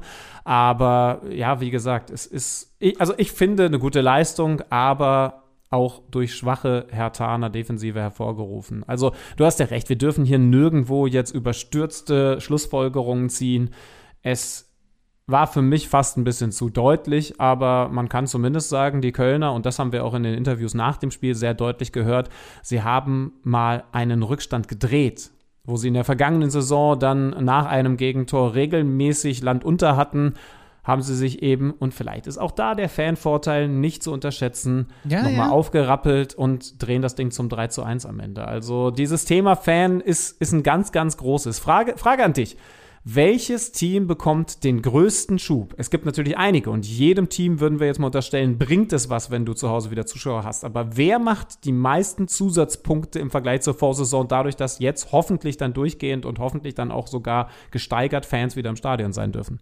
Ich bleib bei Dortmund, weil auch einfach dieser Fußball von Rose und das alles zusammen ergibt halt einfach diese Heavy Metal Komponente, wie äh, wir das ja immer schon mal so schön gehört haben, äh, wenn es um frühere äh, Zeiten in Dortmund ging. Aber bei Köln kann ich mir das auch vorstellen. Also ich Ich habe einen Verein noch drüber, Ja? äh, ab- also noch über Dortmund, weil ansonsten hätte ich auch im BVB gesagt, Frankfurt. Und ja, ja, ja, ja. Ne? Also Kommt weil, weil die als brauchen Komponente das noch dazu, mehr. Ne? Ja. Ja, ja. Und natürlich kann man auch zum Beispiel Union nennen, du hast Mainz genannt, aber ich glaube, Frankfurt wird, also da, da ist diese Symbiose noch mal wichtiger, weil Dortmund hat ansonsten natürlich auch immer noch eine Top-Mannschaft, aber, aber Frankfurt wir sind ja beide zumindest nicht hundertprozentig von dem Kader überzeugt, auch wenn du jetzt gerade gesagt hast, da sind Jungs mit dabei, über die wir eventuell gleich auch nochmal sprechen müssen und die haben auch einen guten Manager und Trainer. Ich glaube, da ist der Faktor Fan sogar noch ein bisschen größer, aber ich sehe es genauso wie du, wenn das da im Signal Iduna Park so richtig losgeht, dann, dann schwappt diese Welle so krass auf die Tribüne und wieder runter, dann ist da auch damit zu rechnen, dass es einfach mehr Punkte geben wird. So. Ja, im Endeffekt musst du sagen, ist das vielleicht auch was gewesen? Ja, der hat anderen Fußball spielen lassen in Dortmund, aber was vielleicht auch Lucien Favre so ein bisschen zum Verhängnis geworden ist in der Vorsaison. Vielleicht hätten die bestimmte Spiele einfach durch die Fans, ja, der hat mehr Ballbesitz Fußball spielen lassen, aber vielleicht hätten die bestimmte Spiele auch dann noch gedreht oder gewonnen. Ähm, ne? Also das ist einfach ein Faktor, den man nicht von der Hand weisen kann. Und in Köln, finde ich, hat man es jetzt mit dieser Symbiose, auch mit diesem Baumgart da draußen, wie der da klar. steht. Ja, Ja, ja, wie ja, fürs, fürs Gefecht im Wilden Westen bereit und so. Das ist schon irgendwie cool. Erinner dich mal, wie ich letzte Woche aus einem Impuls raus einfach gesagt habe, ja, die Kölner wären für mich die Überraschung der Saison. Ich bin immer noch nicht ganz von dieser These überzeugt, dass das wirklich so kommt, aber ich würde mich auch nicht dagegen wehren, wenn Modest am Ende irgendwie, keine Ahnung, 15 Hütten macht und Andersons Knie doch hält. Eigentlich müssen sie dann noch mal jemanden holen. Ne? Also äh, das kannst du ja sonst nicht machen mit der, mit der Offensive. Wenn sie den Skiri vielleicht doch noch verkaufen, haben sie noch ein bisschen Geld. Hector übrigens hinten links. Ne? Auch da Positionierung äh, interessant. Werden wir in den nächsten Wochen drüber sprechen. Komm, Schülmann, es ist Zeit, äh, mal wieder etwas auszupacken, aus der Mottenkiste zu holen. Lange haben wir es nicht gehört hier bei uns bei Kicker Meets the Zone. Jetzt ist es mal wieder soweit. Kicker Manager Spiel. Denn wir haben ja unsere große Liga wieder neu ins Leben gerufen. Äh, schön, dass so viele von euch in der vergangenen Woche da mitgemacht haben. Ähm, es war wieder ein unglaublicher Run, ne? Innerhalb von, von, ich weiß nicht, zwei, drei Minuten waren diese 500 Ich glaube, drei voll. Minuten, ich glaube, drei Minuten waren es, wenn ich es richtig gesehen Äh, habe. Verrückt, ja. War einfach alles voll. Ähm, äh, schön, dass ihr alle wieder mit dabei seid. Ähm, wir gehen noch mal in uns, ob wir vielleicht noch mal so eine zweite Liga aufmachen. Aber das Problem ist, wenn ich das so richtig einschätze, die ist dann auch wieder nach zwei Minuten voll und irgendwann haben wir 17 Ligen, ist auch keinem geholfen. Ja, müssen wir uns noch mal äh, durch den Kopf gehen lassen. Aber auf jeden Fall ist jetzt also Zeit auch für unsere Verkündung. Wir haben ja schon so ein bisschen durchklingen lassen, wen wir so teilweise in unseren Mannschaften haben. Alexander Schlüter stellt uns mal sein Kicker-Manager-Team vor. Ihr wisst selber, ich habe in der vergangenen Saison die Grundmanager-Methode eingeführt. Zwei Top-Stürmer und der Rest ist mir scheißegal. Das ist in dieser Saison durch die besondere No-Levi-Regel in unserer Liga, die eingeführt wurde von Benny Zander und abgesegnet wurde von Christian Günther, natürlich so nicht mehr möglich. Ich habe trotzdem auf den einen König vorne drin gesetzt. Ihr habt schon gehört, ich habe natürlich Horland verpflichtet. Das ist für mich der Anker, das ist für mich der Top-Punktegarant weiterhin. Und ich finde Menschen dumm, die ihn nicht geholt haben.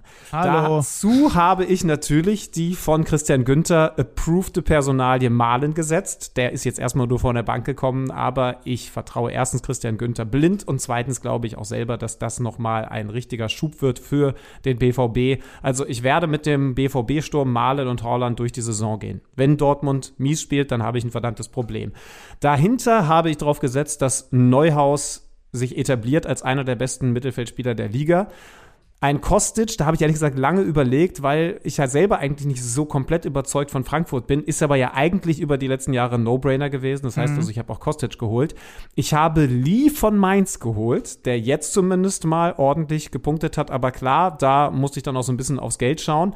Ich habe den von dir angekündigten Lindström geholt, weil ich das genauso Oh. sehe wie du. Ich fand den von den ganzen Bewegungen her so beeindruckend, dass ich einfach glaube, das wird der Sleeper. Und ich hatte dann auch tierische Lust auf den, weil ich wollte, dass das so der Typ wird, mit dem ich dann angebe, Leute, hätte man sehen können, da ist er. Dafür habe ich aber auch noch mal so eine Nummer sicher Personalie mit Sosa, der auch mal direkt richtig abgeräumt hat an diesem ersten Spieltag. Ich habe Angelino hinten, weil ich mir dachte, hey, für ich, also der war glaube ich bei 3,5 Millionen oder so, dafür, dass der doch eigentlich der beste Abwehrspieler der Hinrunde gewesen ist, ist er günstig. Und dann wird es bei mir sehr, sehr eng, muss ich, äh, muss ich zugeben. Dann äh, habe ich ehrlich gesagt auch einen Aufstellungsfehler gemacht, weil ich Trimmel draußen gelassen habe. Aber da wird es dann, da wird's dann schwierig. Ich habe Lassme von Bielefeld, will also variieren, ob ich mit, mit drei Verteidigern oder vier spiele. Je nachdem würde ich dann noch einen dritten Stürmer aufstellen. Und ich habe Marc Flecken im Tor. Es hat heute gereicht, soll ich schon sagen? Ja, Für 70 Punkte. ja, das ist doch stark. Ähm, da hast du mehr als doppelt so viele wie ich an diesem Spieltag geholt, aber trotzdem immer noch äh, 40 weniger, sogar 42 weniger ähm, äh, als unser Gewinner an diesem ersten Spieltag, Sören Lindemann. Ähm, herzlichen Glückwunsch, der hat natürlich wenig überraschend auch Haaland und der hat vor allem hinten eine Abwehr, das musst du dir mal vorstellen. Die haben zusammen, jetzt muss ich mal kurz rechnen, das sind 46, 62 Punkte haben seine fünf Abwehrspieler geholt. Sosa, Schlotterbeck, Akanji, Niakate und Christian Günther. Dazu noch Flecken im Tor. Also herzlichen Glückwunsch, 112 Punkte. Sollt ihr mal verraten, wie viel ich geholt habe? 31 an diesem Spieltag. Das liegt aber auch daran, dass mein Top-Stürmer, der noch mal ein bisschen günstiger war als Erling Haaland, halt nicht genetzt hat und das ist André Silva. Den habe ich vorne drin und ich habe tatsächlich das Prinzip mit den zwei starken Offensivspielern auf Sturm und Mittelfeld verteilt, denn ich habe zusätzlich zu André Silva auch noch Thomas Müller und hoffe, dass die beiden meine Punktegaranten sind äh, in dieser Saison. Das hat nur jetzt am ersten Spieltag zu zusammengerechnet Silva minus zwei und Müller vier Punkte. Also zusammengerechnet zwei Punkte gereicht. Das ist natürlich ein bisschen wenig. Mein bester Spieler mit Abstand steht im Tor, denn ich habe mich schweren Herzens gegen Stefan Ortega entschieden, weil der so Das- teuer geworden ist. Der ist so sorry. teuer geworden und deswegen habe ich Manuel Riemann genommen, der 15 Punkte geholt hat. Das ist auch ein fußballerisch toller Typ. In der Verteidigung Günther, Danilo Soares von äh, Bochum, Marton Dardai und Christopher Trimmel. Im Mittelfeld neben Müller habe ich Suat Serdar, den halte ich für einen Sleeper, da muss aber die Härte aus dem Puschen kommen. Und Robert Andrich, bei dem ich gerade gelesen habe, dass jetzt wohl doch der Wechsel zu Leverkusen kurz bevorsteht, schon in diesem Sommer. Das weiß ich jetzt nicht, ob mir das so wahnsinnig hilft, aber wenn sie ihn holen, müssen sie ihn auch spielen lassen. Die wollen ihn als Mentalitätsspieler da im Mittelfeld. Ich bleibe mal vorsichtig optimistisch und im Sturm an der Seite von André Silva kann ich aus drei Spielern wählen. Marc Uth, der hat sechs Punkte an diesem Spieltag geholt, Florian Niederlechner und Markus Ingwarzen von Union Berlin, den habe ich äh, ja schon in der Vorsaison gehabt. Ich habe noch zwei mögliche Mittelfeldspieler, die auch st- zumindest häufig eingesetzt werden auf der, äh, auf der Bank mit Angelo Stiller von Hoffenheim. Der war günstig und auf den steht der Hönes. Also den wird er von Beginn an häufig spielen lassen. Äh, und in der Abwehr zum Beispiel auch noch den Scully von Gladbach. Das war so ein, das war zusammen Ja. mit Felix Passlack, den ich auch habe. Das sind so zwei, die noch sehr günstig waren und vielleicht dann hier und da auch nochmal spielen. Ja, Skelly wollte ich dann noch holen, als ich gesehen habe, dass der wieder aufgestellt wird, aber blöderweise habe ich da schon Sendung gemacht und konnte nicht mehr an mein Handy. Das war Ja, und, wirklich ich, so. und, und vorne im Sturm habe ich mich übrigens dann doch für Silva, der sogar noch mal ein bisschen teurer war als Kramaric, entschieden, weil ich Angst habe, dass der oder hatte, dass der Kramaric vielleicht doch noch geht, während ich bei André Silva immerhin sicher sein kann, dass der wirklich die ganze Saison auch in der Bundesliga spielt und hoffentlich dann auch Punkte holt. Sonst hätte ich mich eigentlich gefühlt, hatte ich mich schon auf Kramaric eingestellt, habe dann nochmal mit ein, zwei Menschen aus, äh, aus, aus dem Hoffenheimer äh, Kreis irgendwie mich unterhalten und da, die sagen, ja, das wird schon, dass der bleibt, aber das war mir dann zu unsicher, weil was mhm. denkst du was, also das wäre ja furchtbar gewesen, ich nehme den Kramaric und in zwei Wochen wird der vielleicht noch nach England verkauft, weil jetzt plötzlich das Rad anfängt sich zu drehen.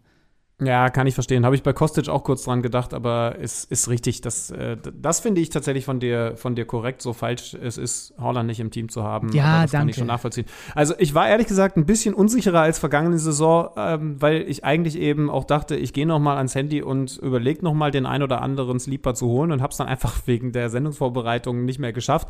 Aber jetzt, wo ich es euch vorgestellt habe, finde ich mein Team doch ziemlich geil. Ja, die ersten, die alle, die Man alle. muss es nur mal ein bisschen erklären und sich das Ganze irgendwie zurechtbiegen. Es gibt insgesamt vier Spieler, die über 100 Punkte geholt haben in unserer Liga am ersten Spieltag. Und wenn ich das jetzt hier so richtig durchgeklickt habe, haben die alle Erling Haaland. Und ich werde natürlich die ganze Liga nochmal durchforsten. Wenn sich da irgendwo noch ein Lewandowski rumtreibt, dann fliegt derjenige sofort raus. Ja, es haben sich schon mehrere bei mir gemeldet, dass äh, sie doch bitte dann den Ersatzplatz haben möchten. Es wird doch Leute geben, die Lewandowski geholt haben und dann aus der Liga fliegen. Ich weiß nicht, wie Commissioner Benny Zander damit umgehen wird. Ich kann auf jeden Fall jetzt schon sagen, dass ich mich auf diese Saison und dann auch auf die kommende Saison, wenn es dann die No-Holland-Rule geben wird, freue.